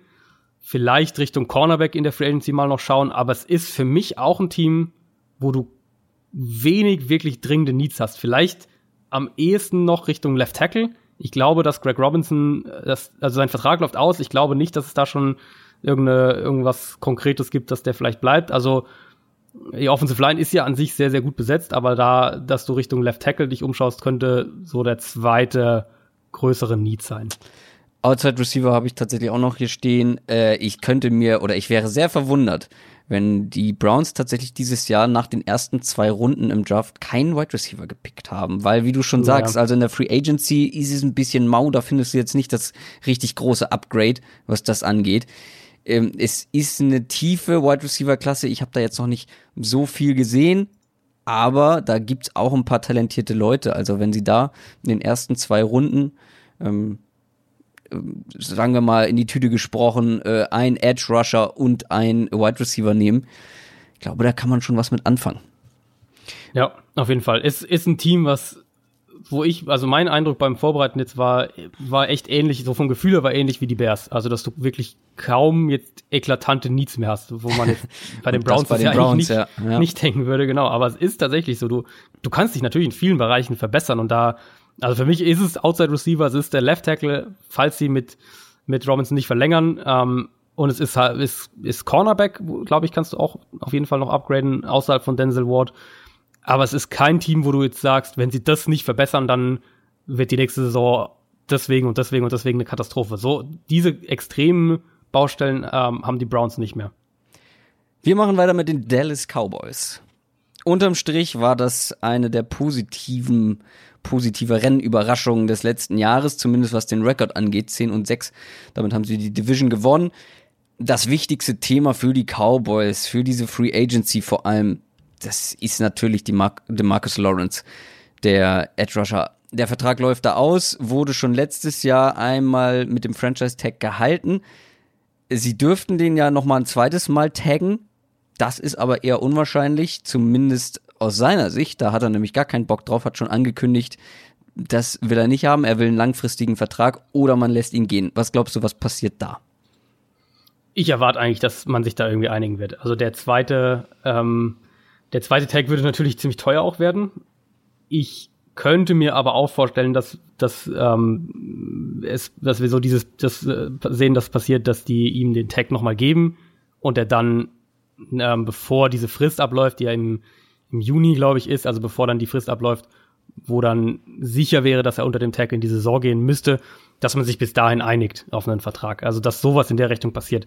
Ich, also Lawrence ist für mich ich habe am Dienstag meine Top 30 Free Agents veröffentlicht. Für mich ist er der Nummer 1 Top Free Agent und ich kann mir beim besten Willen nicht vorstellen, dass der auf den Markt kommt, gerade wenn man sich anschaut, auch was für eine Art äh, Defense die Cowboys spielen, wo du ja eben sehr viel auf den Foreman Rush setzt und da brauchst du Pass Rusher, die individuell gewinnen können, die äh, gegen den Run stark sind und, und auf den Quarterback alleine Druck machen können, auch gegen Double Teams. So ein Spieler ist Lawrence. Er ist noch relativ jung und ist eigentlich jetzt noch oder startet eigentlich gerade so richtig in seine Prime. So ein Spieler lässt du nicht auf den Markt kommen. Und ich kann mir nicht vorstellen, dass das passiert. Also, wenn die sich jetzt nicht einig werden bis zur Franchise-Tag-Deadline, dann kriegt er den Tag und dann verhandelt man eben weiter, bis die, um irgendwie übers Frühjahr, über den Sommer einen langfristigen Vertrag auszuhandeln. Eines der beiden Szenarien, denke ich, wird passieren. Und was hast du für Needs bei den Cowboys? Also Defensive End natürlich, wenn Lawrence tatsächlich äh, ja, gehen dann, ja. sollte. Aber ja. was, was sonst noch? Ja, Defense finde ich ist eigentlich ansonsten ziemlich, ziemlich, sieht ziemlich gut aus erstmal. Also ich würde in die, in die ähm, Defensive Tackle könnte man noch Richtung Tiefe gehen, aber an sich bist du da auch gut aufgestellt mit, mit Tyron Crawford, Antoine Woods, äh, Malik Collins und dann hast du natürlich Taco Charlton, Randy Gregory ist ja auch da und, und eben natürlich der Marcus Lawrence da sehe ich jetzt keinen größeren Need. Du hast die, du hast deine Line, dein Linebacker-Trio, falls Sean Lee auch bleibt. Da gibt's ja auch Berichte, dass der gehen könnte oder dass sie sich von ihm trennen könnten. Na, er verdient ähm, ganz schön viel Geld dafür, dass genau. er wenig Snaps gespielt hat, ne? Genau, er verdient relativ viel Geld. Insofern könnte es auch sein, dass man, dass man sich von Sean Lee trennt und dann würdest du ja aber auch eher einen Linebacker holen, der der Nummer drei dann hinter Van Der Esch ja. und Jalen Smith ist. Also ist jetzt auch kein, kein Monster-Need. Ähm, Secondary sieht eigentlich relativ gut aus. Dementsprechend für mich sind es zwei Sachen und die betreffen beide die Offense. Das ist einmal der Slot Receiver, Cole Beasley, Free Agent, ähm, Tavon Austin, falls man den da als Slot Receiver mit reinzählen will, auch Free Agent. Also da könnten sie tendenziell beide verlieren und könnten ohne Slot Receiver erstmal dastehen. Gute Nachricht natürlich, haben wir jetzt schon einfach mal gesagt, Slot Receiver gibt's einige in der Free Agency, also da kannst du dich relativ problemlos auch, äh, schätze ich, ähm, kannst du diese Lücke wieder schließen. Und auch im Draft. Da habe ich jetzt schon ein, zwei, ein, genau. zwei sehr äh, talentierte ja. Slot Receiver gesehen. Also da wirst du auch irgendwas auf jeden Fall finden. Offensive Line sieht eigentlich, finde ich, dies, was die Starter angeht, immer noch sehr gut aus, äh, wenn wir davon ausgehen, dass Travis Frederick wieder zurückkommt und das klingt ja im Moment so. Ja, gab gute Meldungen. Dann Genau, dann hast du, dann hast du Connor Williams, der sich sicher noch steigern wird auf Guard und hast natürlich deine drei Säulen, vor allem mit Zach Martin und, und eben Frederick und Tyron Smith. Also sehe ich auch eigentlich kein Problem. Für mich wäre es neben dem Slot Receiver noch was Richtung Receiving Tight End. Ich glaube, da könntest du noch was machen, da mhm. könntest du dich noch verbessern.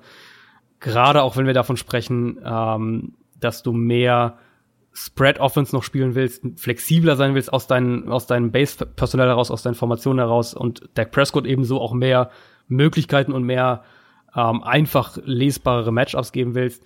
Das könnte ein Ansatz sein, aber die Cowboys für mich sind ein Team, wo jetzt vorausgesetzt, sie halten eine Marcus Lawrence, ich jetzt ähm, auch nicht sage, dass äh, ist irgendein schreiende, eine schreiende Baustelle da, außer eben der Slot Receiver. Und auch Receiving Tight Ends gibt's ja ein, zwei gute, die da aus dem College ja, kommen. Ja.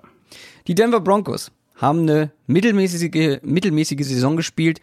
Insgesamt finde ich auch ein relativ mittelmäßiges Team, hart gesagt. Und wenn wir schon bei mittelmäßig sind, sie haben sich jetzt auch noch einen mittelmäßigen Quarterback geholt. noch einen. Äh, Elite Quarterback, wolltest du sagen? Nee. Holding. Äh, das war ja der erste große Off-Season-Move der Broncos mit dem Joe Flacco-Trade, den wir beide, hatten wir ja letzte Woche als Breaking News mm. im Podcast dabei und auch nach einer Woche äh, können wir den noch nicht so richtig nachvollziehen, weil dieser Need of Quarterback, der ja wirklich da war, sage ich jetzt mal ganz bewusst, ist auch nicht wirklich zufriedenstellend ja, äh, gelöst worden mit diesem Trade. Was gibt's noch für Needs in deinen Augen bei den Denver Broncos, wenn wir den Quarterback jetzt einfach mal damit äh, rauslassen? Ja, also ich muss ehrlicherweise sagen, und das, ähm, das wirkt jetzt so ein bisschen wie, als würden wir die Broncos bashen oder Flacco bashen oder irgendwas, aber wir haben ja den Trade letztlich vor allem deswegen nicht verstanden, weil du in Case Keenum ja deinen Übergangsquarterback schon hattest ja. für diese für die kommende Saison und du ihn jetzt eigentlich nur durch einen anderen Übergangsquarterback ähm, durch einen anderen Übergangsquarterback ersetzt gewissermaßen. Und ich habe bei keinem Team für diesen ersten Teil jetzt von unserer Preview für die Free Agency habe ich bei keinem anderen Team so viele dringende Needs aufgeschrieben wie bei den Broncos und das macht den Trade für Flacco eben so schwer nachvollziehbar, weil das ist für mich kein Team, wo ich jetzt sage, die sind die sind nah dran, wieder Richtung Playoffs zu kommen und, und Richtung, äh, vielleicht geht und dass da noch mehr geht, was auch immer, sondern die haben für mich echt einige Baustellen, die sie erstmal angehen müssen. Und das fängt, gerade wenn wir jetzt von, vom Quarterback sprechen, fängt es äh, für mich in der Offensive Line an. Da hast du eben mit Matt Paradis, den ich ja schon angesprochen habe, mit Jared Valdir, Billy Turner und Max Garcia hast du mehrere Free Agents, also angehende Free Agents. Du verlierst davon vermutlich mit, der, mit deinem Center einen, einen deiner wichtigsten, wenn nicht deinen wichtigsten und besten Offensive Lineman. Ähm, Wide Receiver, Demarius Thomas ist ja bekanntermaßen schon länger weg. Emmanuel Sanders hat sich im Training Anfang Dezember die Achillessehne gerissen. Wer weiß, in welchem Zustand der zurückkommt. Da wirst du auch irgendwas machen müssen. Das heißt, für mich ist schon mal, wenn wir nur auf die Offense schauen, gibt's da so viele auch wirklich gravierendere Baustellen, die du halt erstmal schließen musst, bevor du wirklich sagen kannst, wir, wir gehen wieder Richtung Titelfenster und ja. so ein, ein, leichtes Upgrade auf Quarterback von Keenum zu Flacco ist der Move, der das dann in die Wege leitet. Das verstehe ich halt auch überhaupt nicht. Du hast diese Needs, diese Lücken im Roster angesprochen und du hast ja deinen Bridge Quarterback dann lass doch, nimm dieses Jahr doch wirklich als Überbrückungsjahr. Hol dir ja. nächstes Jahr im Draft dein, dein Franchise-Quarterback, dein Wunsch-Quarterback, wenn du, wenn du meinst, dass du ihn dieses Jahr nicht findest. Und das sind sie ja offensichtlich, also sie sind immer noch nicht raus, was ähm, Quarterback angeht im Draft. Trotzdem, überbrück doch dieses Jahr mit Case Keenum nochmal, fang jetzt schon damit an, in die Zukunft zu investieren, deine Lücken zu schließen, weil du kriegst sie nicht in einer Offseason. So viele Lücken kriegst du normalerweise nicht in einer Offseason ähm, genau. gefixt. Genau, gen genau das habe ich mir auch aufgeschrieben. Und ähm, dann mach dieses eine Jahr und dann guckst du nächstes Jahr ähm, und schließt dann deinen dein Quarterback-Need. Äh, und du hast ja noch gar nicht von der Defense gesprochen, genau, also genau. und da also gibt's ja auch so ein paar Punkte. Cornerback zum Beispiel habe ich mir aufgeschrieben. Also Cornerback, ja. Wir haben den Qualitätsverlust ja gesehen, nachdem sich Chris Harris Jr. verletzt hat. Und da gibt es einfach eine klaffende Lücke zwischen ihm und allen anderen zum Beispiel. Ja, und nicht nur das, sondern du hast ja natürlich, also Keep to Leap haben sie ja letztes Jahr abgegeben und du mhm. hast dann, du hattest ja eben dieses, dieses Trio immer, Chris Harris, Talib und Bradley Roby, in Kombination eben mit dem dominanten Pass Rush und so, das war ja so das Gerüst von dieser Broncos Defense, dass du eins gegen eins Manndeckung spielen konntest in der Secondary und die dominanten Pass-Rusher hattest. Das heißt, du konntest immer wieder blitzen und so wirklich die Protection überfordern oder eben mit deiner Coverage alle möglichen verschiedenen Sachen machen. Jetzt ist nicht nur Talib weg, sondern Bradley Roby hat einen auslaufenden Vertrag, genau wie Tremaine Brock. Also haben wir zwei Cornerbacks mit auslaufenden Verträgen, die wirklich auch wichtige Spieler sein könnten. Ähm, Pass Rush Tiefe musst du zumindest angehen, weil eben äh, Shane Ray und Shaquille Barrett beide Free Agents werden.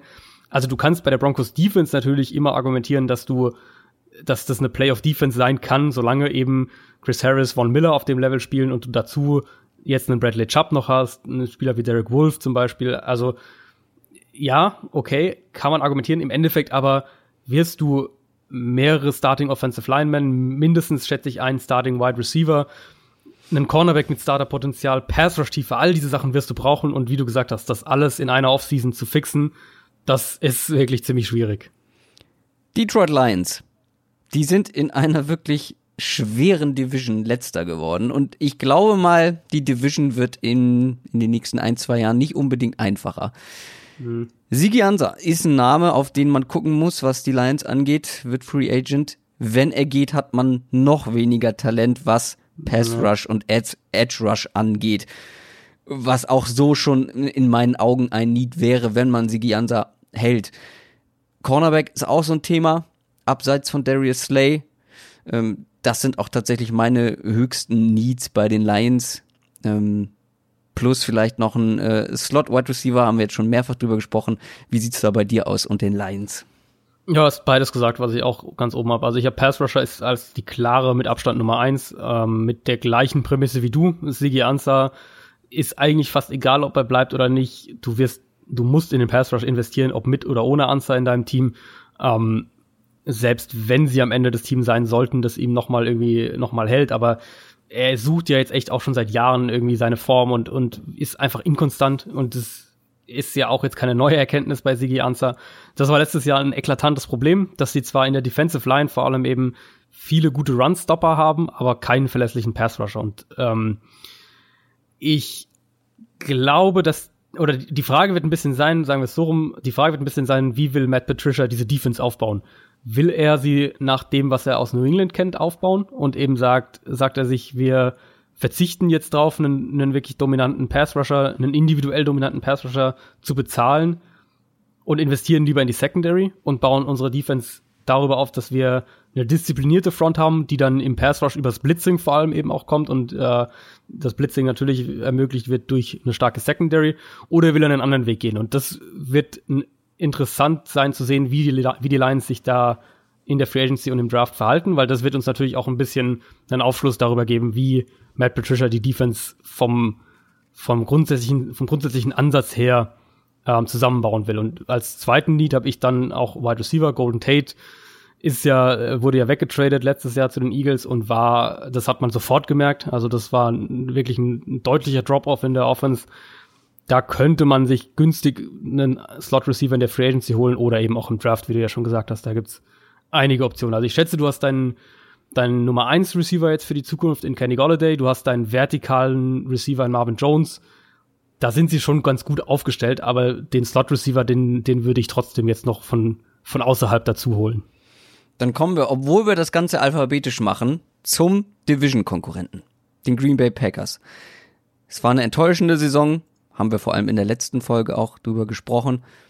Und, was ich auch gesagt habe, ich erwarte jetzt mal eine Attacke in der Offseason. Hm. das klingt ja super motiviert. Glaubst du nicht dran? ich glaube bei den Packers dran, wenn ich sehe, er muss ich wirklich sagen. Also klar, es ist jetzt ein, ein neues, neues Regime und ähm, wer weiß, ob die die Dinge anders angehen. Erfahrung sagt halt bei den Packers, die wollen ihre Leute selber draften und selber entwickeln, was ja auch okay ist und sind aber halt nicht unbedingt dann gewillt in der Free Agency da wirklich ganz ja. Ganz, also letztlich, ich weiß noch, letztes Jahr, wie wir da alle, ähm, das war ja, als sie dann, als sie dann Wilkerson haben sie ja geholt und äh, und Jimmy Graham was der, wo das, was das ja schon so ein bisschen so eine Sensation fast in Green Bay war, dass die mal zumindest, sagen wir mal, bekannte Spieler wirklich in der Free Agency verpflichten. Diesmal laufen auch ein paar namhafte Verträge aus, beziehungsweise Verträge von namhaften Leuten. Äh, Clay Matthews, Randall Cobb, Mo Wilkerson hast du angesprochen. Ähm, der hat aber nur drei Spiele gemacht, verletzungsbedingt. Äh, Cap Space, da ist man so im absoluten Durchschnitt in der NFL ja, was glaubst du denn jetzt? Wie gehen sie die Sache an? Was machen sie mit Clay Matthews, mit Randall Cobb? Und wenn wir dann auf Team Needs gucken, hängt davon natürlich auch vielleicht so ein bisschen was ab. Also dann ein Ersatz für Clay Matthews, ein Ersatz für mhm. Randall Cobb, äh, dann Safety-Ersatz. Ähm, Clinton Dix hat man ja weggetradet im Laufe der ja. Saison. Das konnte man auch nicht so richtig auffangen. Also das sind so die Sachen, die dann in Frage kommen würden, je nachdem, wen man hält und wen man gehen lässt. Ja, Packers suchen ja eigentlich schon seit einer ganzen Weile einen dominanten Edge Rusher und Clay Matthews ist es nicht mehr, schon seit einer Weile nicht mehr. Ich würde aus Packers Sicht Mo Wilkerson noch für ein Jahr erstmal halten. Also der hat ja verletzungsbedingt natürlich nur so wenig Spiele gemacht und ähm, das Potenzial hat er, Patton kennt ihn noch. Also ich glaube, dass immer noch, dass da was funktionieren kann ich würde Wilkerson halten, Clay Matthews gehen lassen und dann schauen, dass du einen wirklich einen starken Outside Linebacker für den Pass Rush suchst, ob das jetzt im Draft oder in der Free Agency ist, aber dass du da, dass da ein zentraler Fokus drauf liegt und dann ja. ähm, Inside Linebacker wird auch ein, ein, potenzieller Need. Da ist ja Jake Ryan hat einen auslaufenden Vertrag. Matthews hat ja selbst auch immer wieder Inside Linebacker gespielt. Wäre dann in dem, in dem Szenario ja auch weg. Was Randall Cobb angeht, ich bin immer noch ein bisschen der Meinung, dass die Packers versuchen sollten, Cobb zu halten, einfach um Aaron Rodgers ein wirklich vertrautes Target neben Devante Adams zu geben. Und wir, also wir sprechen ja immer wieder davon, Aaron Rodgers äh, zufrieden zu halten, auch in gewissem Maße. Und ähm, ich glaube, dass das für ihn ein wichtiger Faktor ist, dass er, was die Receiver angeht, ein, zwei wirklich vertraute Gesichter mit sich im Huddle hat. Und ob du jetzt, ähm, ich glaube, dass Randall Cobb nicht teuer wird ob du jetzt Cobb hältst oder, oder einen Slot-Receiver dir woanders herholst, könnte jetzt gar nicht so den riesigen Unterschied machen. Natürlich ein Viertrunden-Pick wäre natürlich günstiger. Ich glaube aber, dass das eine Investition wäre für die Packers für, mit, mit zwei, für zwei Jahre oder was auch immer mit Cobb verlängern, die sich ähm, lohnen könnte. Und dann kannst du ja darüber hinaus immer noch auf die jungen Receiver wie Waldes Scantling und wie St. Brown setzen. Ja, aber ich bleib dabei, da muss was passieren. Am Ende guckst du irgendwann später auf diese Zeit, auf die Aaron Rodgers Phase zurück bei Green Bay und sagst, wie konnten wir in der Zeit nur einmal äh, den ja. Titel holen? Das, das wäre, wäre nicht dem Quarterback oder dem Potenzial gerecht oder würde dem nicht gerecht werden, wie ich finde. Machen wir weiter mit den Houston Texans. Auch die haben eine bessere Saison, wieso, was heißt auch, äh, im Vergleich zu den Packers haben die eine deutlich bessere Saison gespielt, als man das erwartet hat. In der AFC South haben sie gewonnen. Gibt ein paar Verträge, die auslaufen, die sehr interessant sind. Jadavion Clowney allen voran, Tyron Matthew, Kareem Jackson, das sind alles äh, Starting-Spieler in der Defense. Noch hat man viel Cap Space, äh, wenn man aber alle drei halten will, nicht mehr so wahnsinnig viel für den größten Need der Texans und das ist für alle keine Überraschung, wenn wir das jetzt sagen, glaube ich, die O-Line. Ja, haben wir, also haben wir wirklich die ganze Saison mehr oder weniger drüber gesprochen. Offensive Line muss die Nummer eins Priorität in Houston sein. Die waren, ob man jetzt nach, nach Advanced Stats wie Football Outsiders geht, waren sie die schlechteste Pass Protection, Pass Protecting Line der Liga. Julian Davenport war ein Riesenproblem, Silvio Kelemete war immer wieder ein Riesenproblem. Martinez Rankin, der ähm, 2000, äh, letztjährige Dritt Drittrunden-Pick, der war mit Abstand noch der anfälligste Spieler in der Line. Also im Prinzip kannst du da echt mindestens zwei neue Starter reinbringen. Ich würde jetzt mal vermuten, dass ähm, der Nick anfälligste Spieler der Line war das Absicht? Der anfälligste Spieler, ja, genau. Also okay. der schlechteste. Echt? Ich dachte mal, Davenport wäre also gut, sie geben sich nicht so wahnsinnig viel. Aber, ja gut, aber dann lass uns nicht drüber diskutieren, wer von denen jetzt halt. besonders schlecht gespielt ja. hat. Aber Davenport war für mich immer so der Inbegriff dieser Texans-Line. Ja. Was der zugelassen hat, war wirklich... Ja. Also der, hat, der hat natürlich auch deutlich mehr, glaube ich, gespielt als Rankin. Insofern ah, okay, ja. wahrscheinlich häufiger negativ. Ja, auch. wahrscheinlich. Ähm, also du hast Nick Martin auf Center, der, denke ich, gesetzt sein sollte. Du hast ähm, Central Henderson auf Right Tackle, mit dem sie, glaube ich, auch gerade verlängert haben, der dementsprechend auch einen Platz sicher haben sollte. Und Zach Fulton auf Right Guard wahrscheinlich auch safe sein dürfte. Der war zumindest insgesamt, hat zumindest insgesamt gute Leistung gebracht. Eine Sache ist aber ganz klar. Deshaun Watson war letztes Jahr bei fast 45 Prozent seiner Dropbacks unter Druck und das darf sich auf keinen Fall wiederholen, weil so ist langfristiger Erfolg einfach nicht möglich. Und überhaupt, dass das letztes Jahr so lange so gut funktioniert hat, das war wirklich schon überraschend. Da darfst du aber auf keinen Fall in irgendeiner Art und Weise drauf aufbauen aus Texans Sicht, sondern du musst bewusst sagen, wir müssen Watson mehr Zeit in der Pocket geben. Und wenn du das schaffst, wenn du, wenn du es schaffst, deine Offensive Line in diesen ein, zwei Spots ähm, wirklich zu verbessern, zu stabilisieren, dann hast du ja auch offensiv ganz andere Möglichkeiten, ja. was dein, was deine Play-Designs angeht. Du kannst dir dann wirklich mal sagen, wir, wir haben Play-Designs, wo Watson mal mehr, mehr Steps nach hinten macht, also der Dropback ein bisschen tiefer ist und wir ins vertikale Passspiel mehr noch reingehen, über das Scheme und nicht, weil Watson äh, drei Pass-Rushern ausweicht und den Ball dann halt irgendwie aus der Pocket raus noch irgendwie weggefeuert kriegt, sondern du kannst dir wirklich was aufbauen, was äh, nachhaltiger auch funktioniert. Total. 62 Sacks habe ich auch noch mal ähm, gelesen. Das ist wirklich äh, absurd viel. Zum Vergleich, die Colts hatten 18. Und man sieht ja auch zum Beispiel, wenn man die Colts erwähnt, was das ausmachen kann. Die waren ja davor, waren sie äh, die Mannschaft, die mit Abstand die meisten Sacks zugelassen hatte. Jetzt mit Abstand die wenigsten, weil sie eben in die O-Line investiert haben ähm, und dann auch da gut gedraftet haben. Und du siehst, was das ausmacht einfach, ähm, wenn eine O-Line stabil ist. Gut, bei den Colts sind noch andere Sachen mit dazugekommen, aber bei den Texans ist ja schon viel Gutes da. Und ja, das macht halt genau. so viel kaputt. Was ich jetzt mir auch noch aufgeschrieben habe, vor allem, wenn man auf die Offense guckt, es fehlt für mich ein Receiving Tight End. Also diese Option mhm. in der Mitte des Feldes, eine große Option, ähm, eine Matchup-Waffe. Und auf Running Back, ja gut, Livion Bell geht ja jetzt, wie ich gesagt habe, nicht mehr zu den Texans, wie ich es vorher hatte, sondern zu den Ravens, das ist klar. ähm, aber äh, Tight End und Running Back vielleicht noch so leichte Needs oder so Needs, die ich auch noch auf jeden Fall angehen würde. Aber oberste Priorität hat die O-Line. Und dann ja. muss man natürlich noch gucken, was man mit diesen drei Namen in der Defense macht, mit diesen drei, ja, großen Namen. Genau, ich, ich vermute, dass, dass Clowney Franchise Tag, neuer Vertrag, aber dass Clowney nicht auf den Markt kommt. Matthew mal schauen, könnte mir vorstellen, dass der den Markt zumindest erstmal testen will, um zu gucken, was so, was er so bekommen könnte so ein bisschen anknüpfend an den Receiving Tight End habe ich mir auch noch aufgeschrieben als so einen, einen Need für die zweite, dritte Prio ähm, einen physischen Possession Receiver. Also wenn wir eben auch wieder davon sprechen, wie du Watson unterstützen kannst. Du hast ja deinen, deinen klaren Nummer 1 Receiver mit DeAndre Hopkins. Du hast deinen Speedster mit Will Fuller.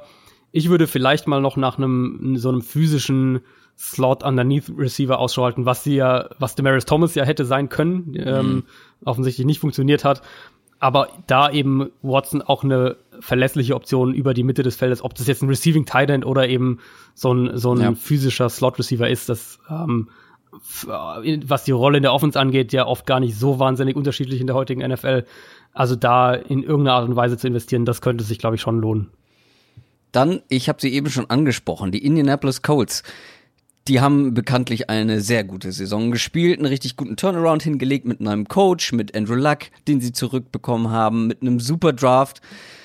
Jetzt muss der nächste Schritt folgen und dafür hat man ordentlich Cap Space zur Verfügung. Den größten Cap Space der ganzen ja. NFL. Das ist jetzt so ein bisschen eine Philosophiefrage, finde ich.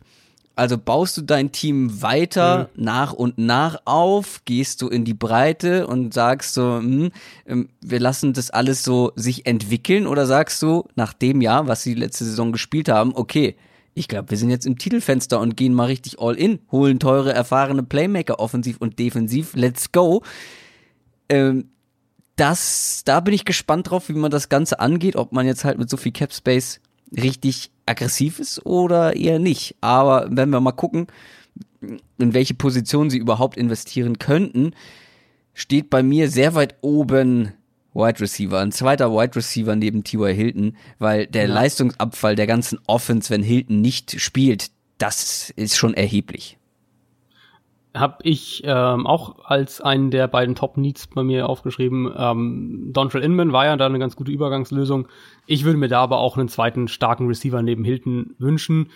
Wieder so ein bisschen die Problematik, findest du den dieses Jahr in der Free Agency oder musst du da vielleicht doch eher Richtung Draft schauen, weil es eben diese wirklich dominanten oder wirklich die Receiver, der so ein dominanter Receiver sein kann, die sind dieses Jahr einfach nicht so verfügbar im Free Agency Markt. Ob du den ähm, ob du da eben das Risiko, Risiko eingehst, so einen Receiver da dir zu holen oder ob du da dann doch Richtung, äh, Richtung Draft schaust.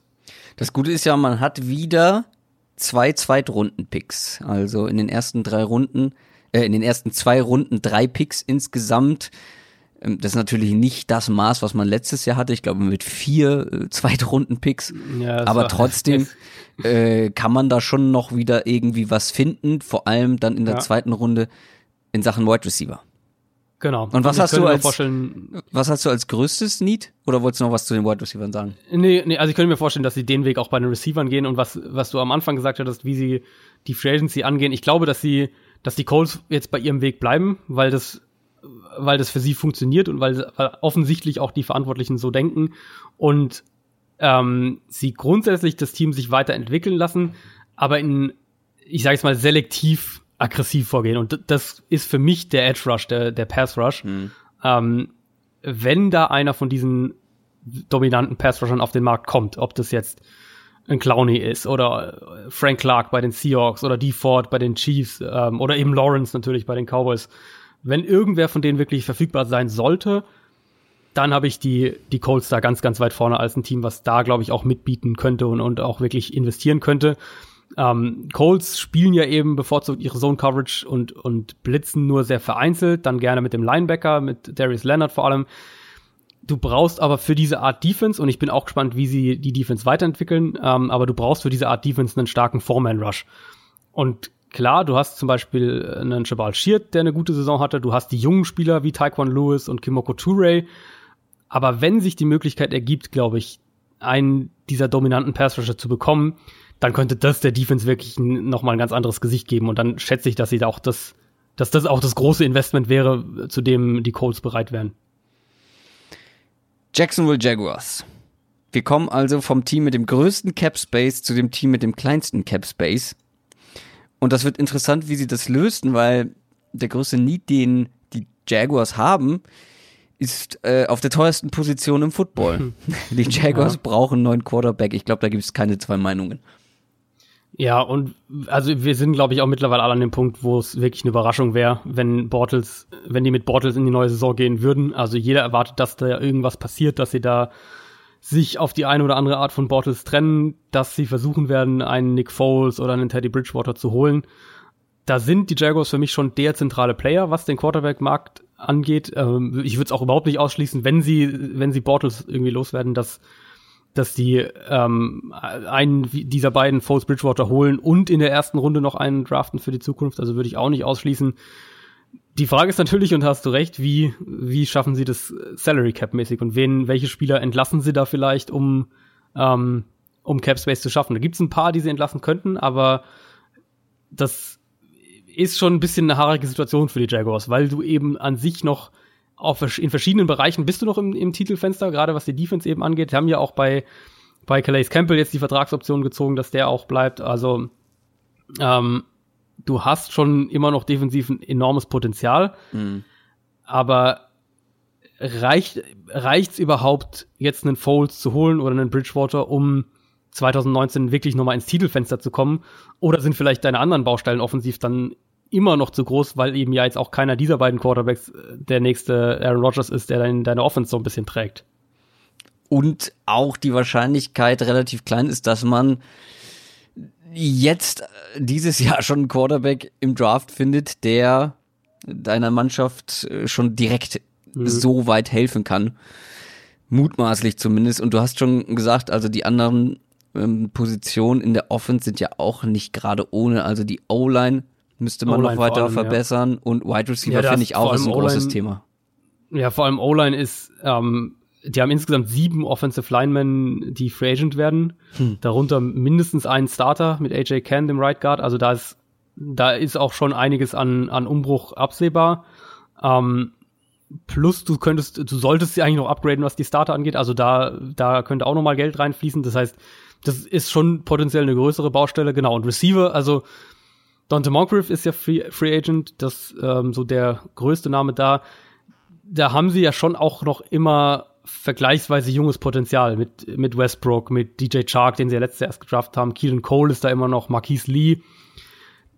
Da sehe ich jetzt den Need gar nicht so groß. Ich schaue eher Richtung Tight End dann, ähm, weil Austin Safarian Jenkins ja wohl gehen wird und die haben glaube ich, mit, im Moment haben sie, glaube ich, nur einen Titan überhaupt im Roster für, für die kommende Saison, also der Vertrag für 2019. Das ist ein Siebtrunden-Pick von 2015. Also da wird auch irgendwas passieren müssen.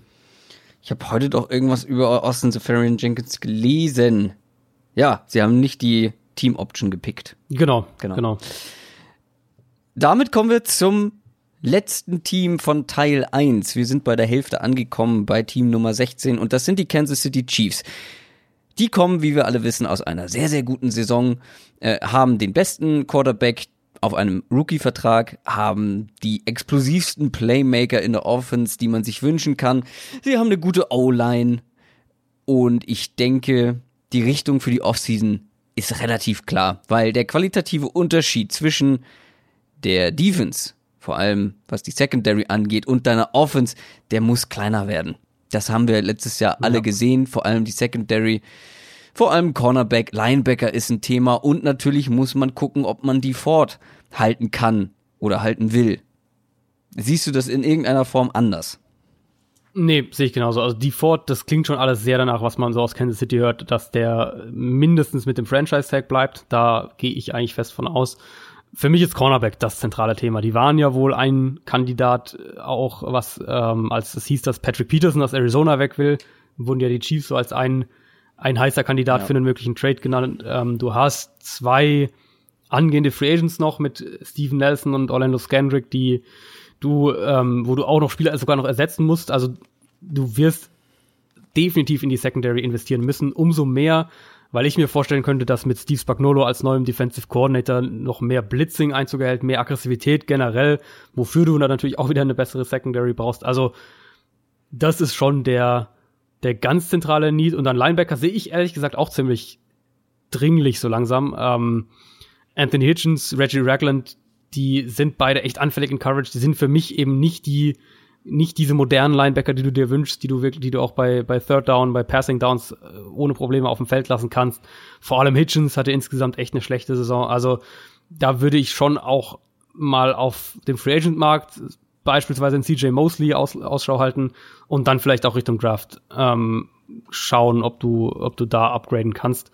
Offensiv für mich könnte man auf Center gucken, ob du, äh, das Mitch Morse ist Free Agent, der Center von den Chiefs, ob sie den intern ersetzen wollen oder ob sie eben da vielleicht auch nochmal Geld in die Hand nehmen wollen und zum Beispiel eben äh, den, wir vorhin schon angesprochen hatten, Matt Paradis von den Broncos, quasi von einem Division-Rivalen in der, in der eigenen mhm. Division halten willst.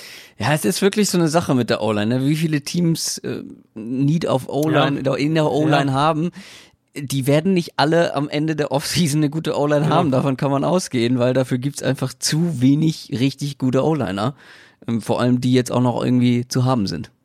Ja, und äh, also das ist tatsächlich auch eines der konstanten Themen in der NFL O-Line Problematik, die halt dazu führt, dass Teams auch teilweise kreativer werden müssen, was ähm, was ihre Protection angeht, was ihre Playdesigns angeht, sowas wie die Run-Pass-Options zum Beispiel, um die Offensive Line zu entlasten. Es ist aber wirklich eins der Themen, wo ich auch keine, keinen unmittelbaren Lösungsansatz sehe. Also klar, es ist jetzt wieder ein tiefer, tiefer O-Line-Draft dieses Jahr mal, wo sicher auch Tief, Teams in der dritten, ja. genau, genau, in der dritten, vierten Runde ja. vielleicht Spieler finden werden, aber es ist eben, du hast jetzt, du hast selten in den letzten Jahren einfach Drafts gehabt, wo mal wirklich in der ersten Runde mehrere Top-O-Liner rauskamen. Letztes Jahr vielleicht noch am ehesten. Mal schauen, was aus den, aus den ganzen ersten, zweitrunden O-Linern wird. Da waren natürlich einige sehr gute dabei, mhm. mit, also Quentin Nelson, logischerweise, Will Hernandez, so diese Kategorie. Mike McGlinchey. Mal schauen, ob was ein, bitte? Mike McGlinchey. Genau, McGlinchey. Mal schauen, was Isaiah Wynn bei den Patriots äh, nächstes Jahr macht. Also da ja. ist mal das Potenzial da. Dieses Jahr Aber ist, insgesamt ist der Need einfach riesig und, und der Nachschub nicht ansatzweise ja. ähm, gut genug. Dieses Jahr, also bisher, was ich so gehört und gelesen habe, gibt so ein, zwei gute, kein Quentin Nelson unbedingt, so ein, zwei gute, aber dann auch so ein kleiner Leistungsabfall und dann viele ja. okaye äh, genau. College O-Liner dahinter.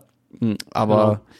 die obere. Und deswegen, und deswegen wird, wird genau das passieren, was in den letzten Jahren halt auch passiert ist ähm, dass Offensive Linemen überbezahlt werden. Das ist letztlich ist das das, was passiert. Und wir haben ähm, wir haben ja schon gesagt, beispielsweise Ryan Khalil bei den Panthers seine Karriere beendet. Da fehlt dann einer der langjährigen Center, fällt der dann plötzlich weg und den zu ersetzen ja. ist halt brutal schwierig, wenn nur wirklich zwei, drei Center auf dem Markt sind überhaupt, die, äh, wo du sagst, das ist wirklich, das sind wirklich gute Center. Und dann wird, glaube ich, sowas passieren wie das beispielsweise Javon James von den Dolphins, der Right Tackle, der wird, der könnte einer sein, der, der ähm, überbezahlt wird auf dem Markt. Oder natürlich ähm, äh, Roger Saffold von den Rams, der ich vermute, dass der bei den Rams bleiben wird. Hat er auch so ein bisschen angedeutet, dass er gerne da bleiben würde. Aber der wird auch ordentliche Forderungen stellen können, weil wenn die Rams die nicht erfüllen wollen oder sagen mhm. oder ein bisschen ein bisschen billig abspeisen wollen, dann wird der anderswo richtig abkassieren können. Trent Brown von den Patriots, der, der mit, als, als Left Tackle dann letztlich gespielt hat, eine super Saison hatte, natürlich auch von dem Passspiel, dem Kurzpassspiel, der Offensive Line um ihn herum, dem, dem Offensive Line Coaching, dem Blocking Scheme, all diesen Sachen profitiert hat, der wird auf dem Free Agency Markt richtig abkassieren, da bin ich mir eigentlich sogar ziemlich sicher. Also, du hast diese, diese, äh, ja, Problematik, dass du dass Teams sich da konstant verbessern müssen und es kaum, es gibt nur wenige Teams in der NFL generell, wo man sagen würde, die haben eine gute Offensive Line. Viele sind halt so im Durchschnitt, haben ein, zwei Schwachstellen und manche sind eben wie zum Beispiel Arizona oder auch in Teilen Buffalo sind einfach komplette Großbaustellen.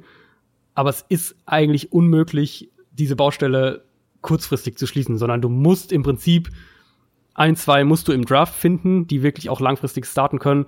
Und dann musst du ein, zwei Free Agents richtig teuer bezahlen, damit du sie zu dir locken kannst.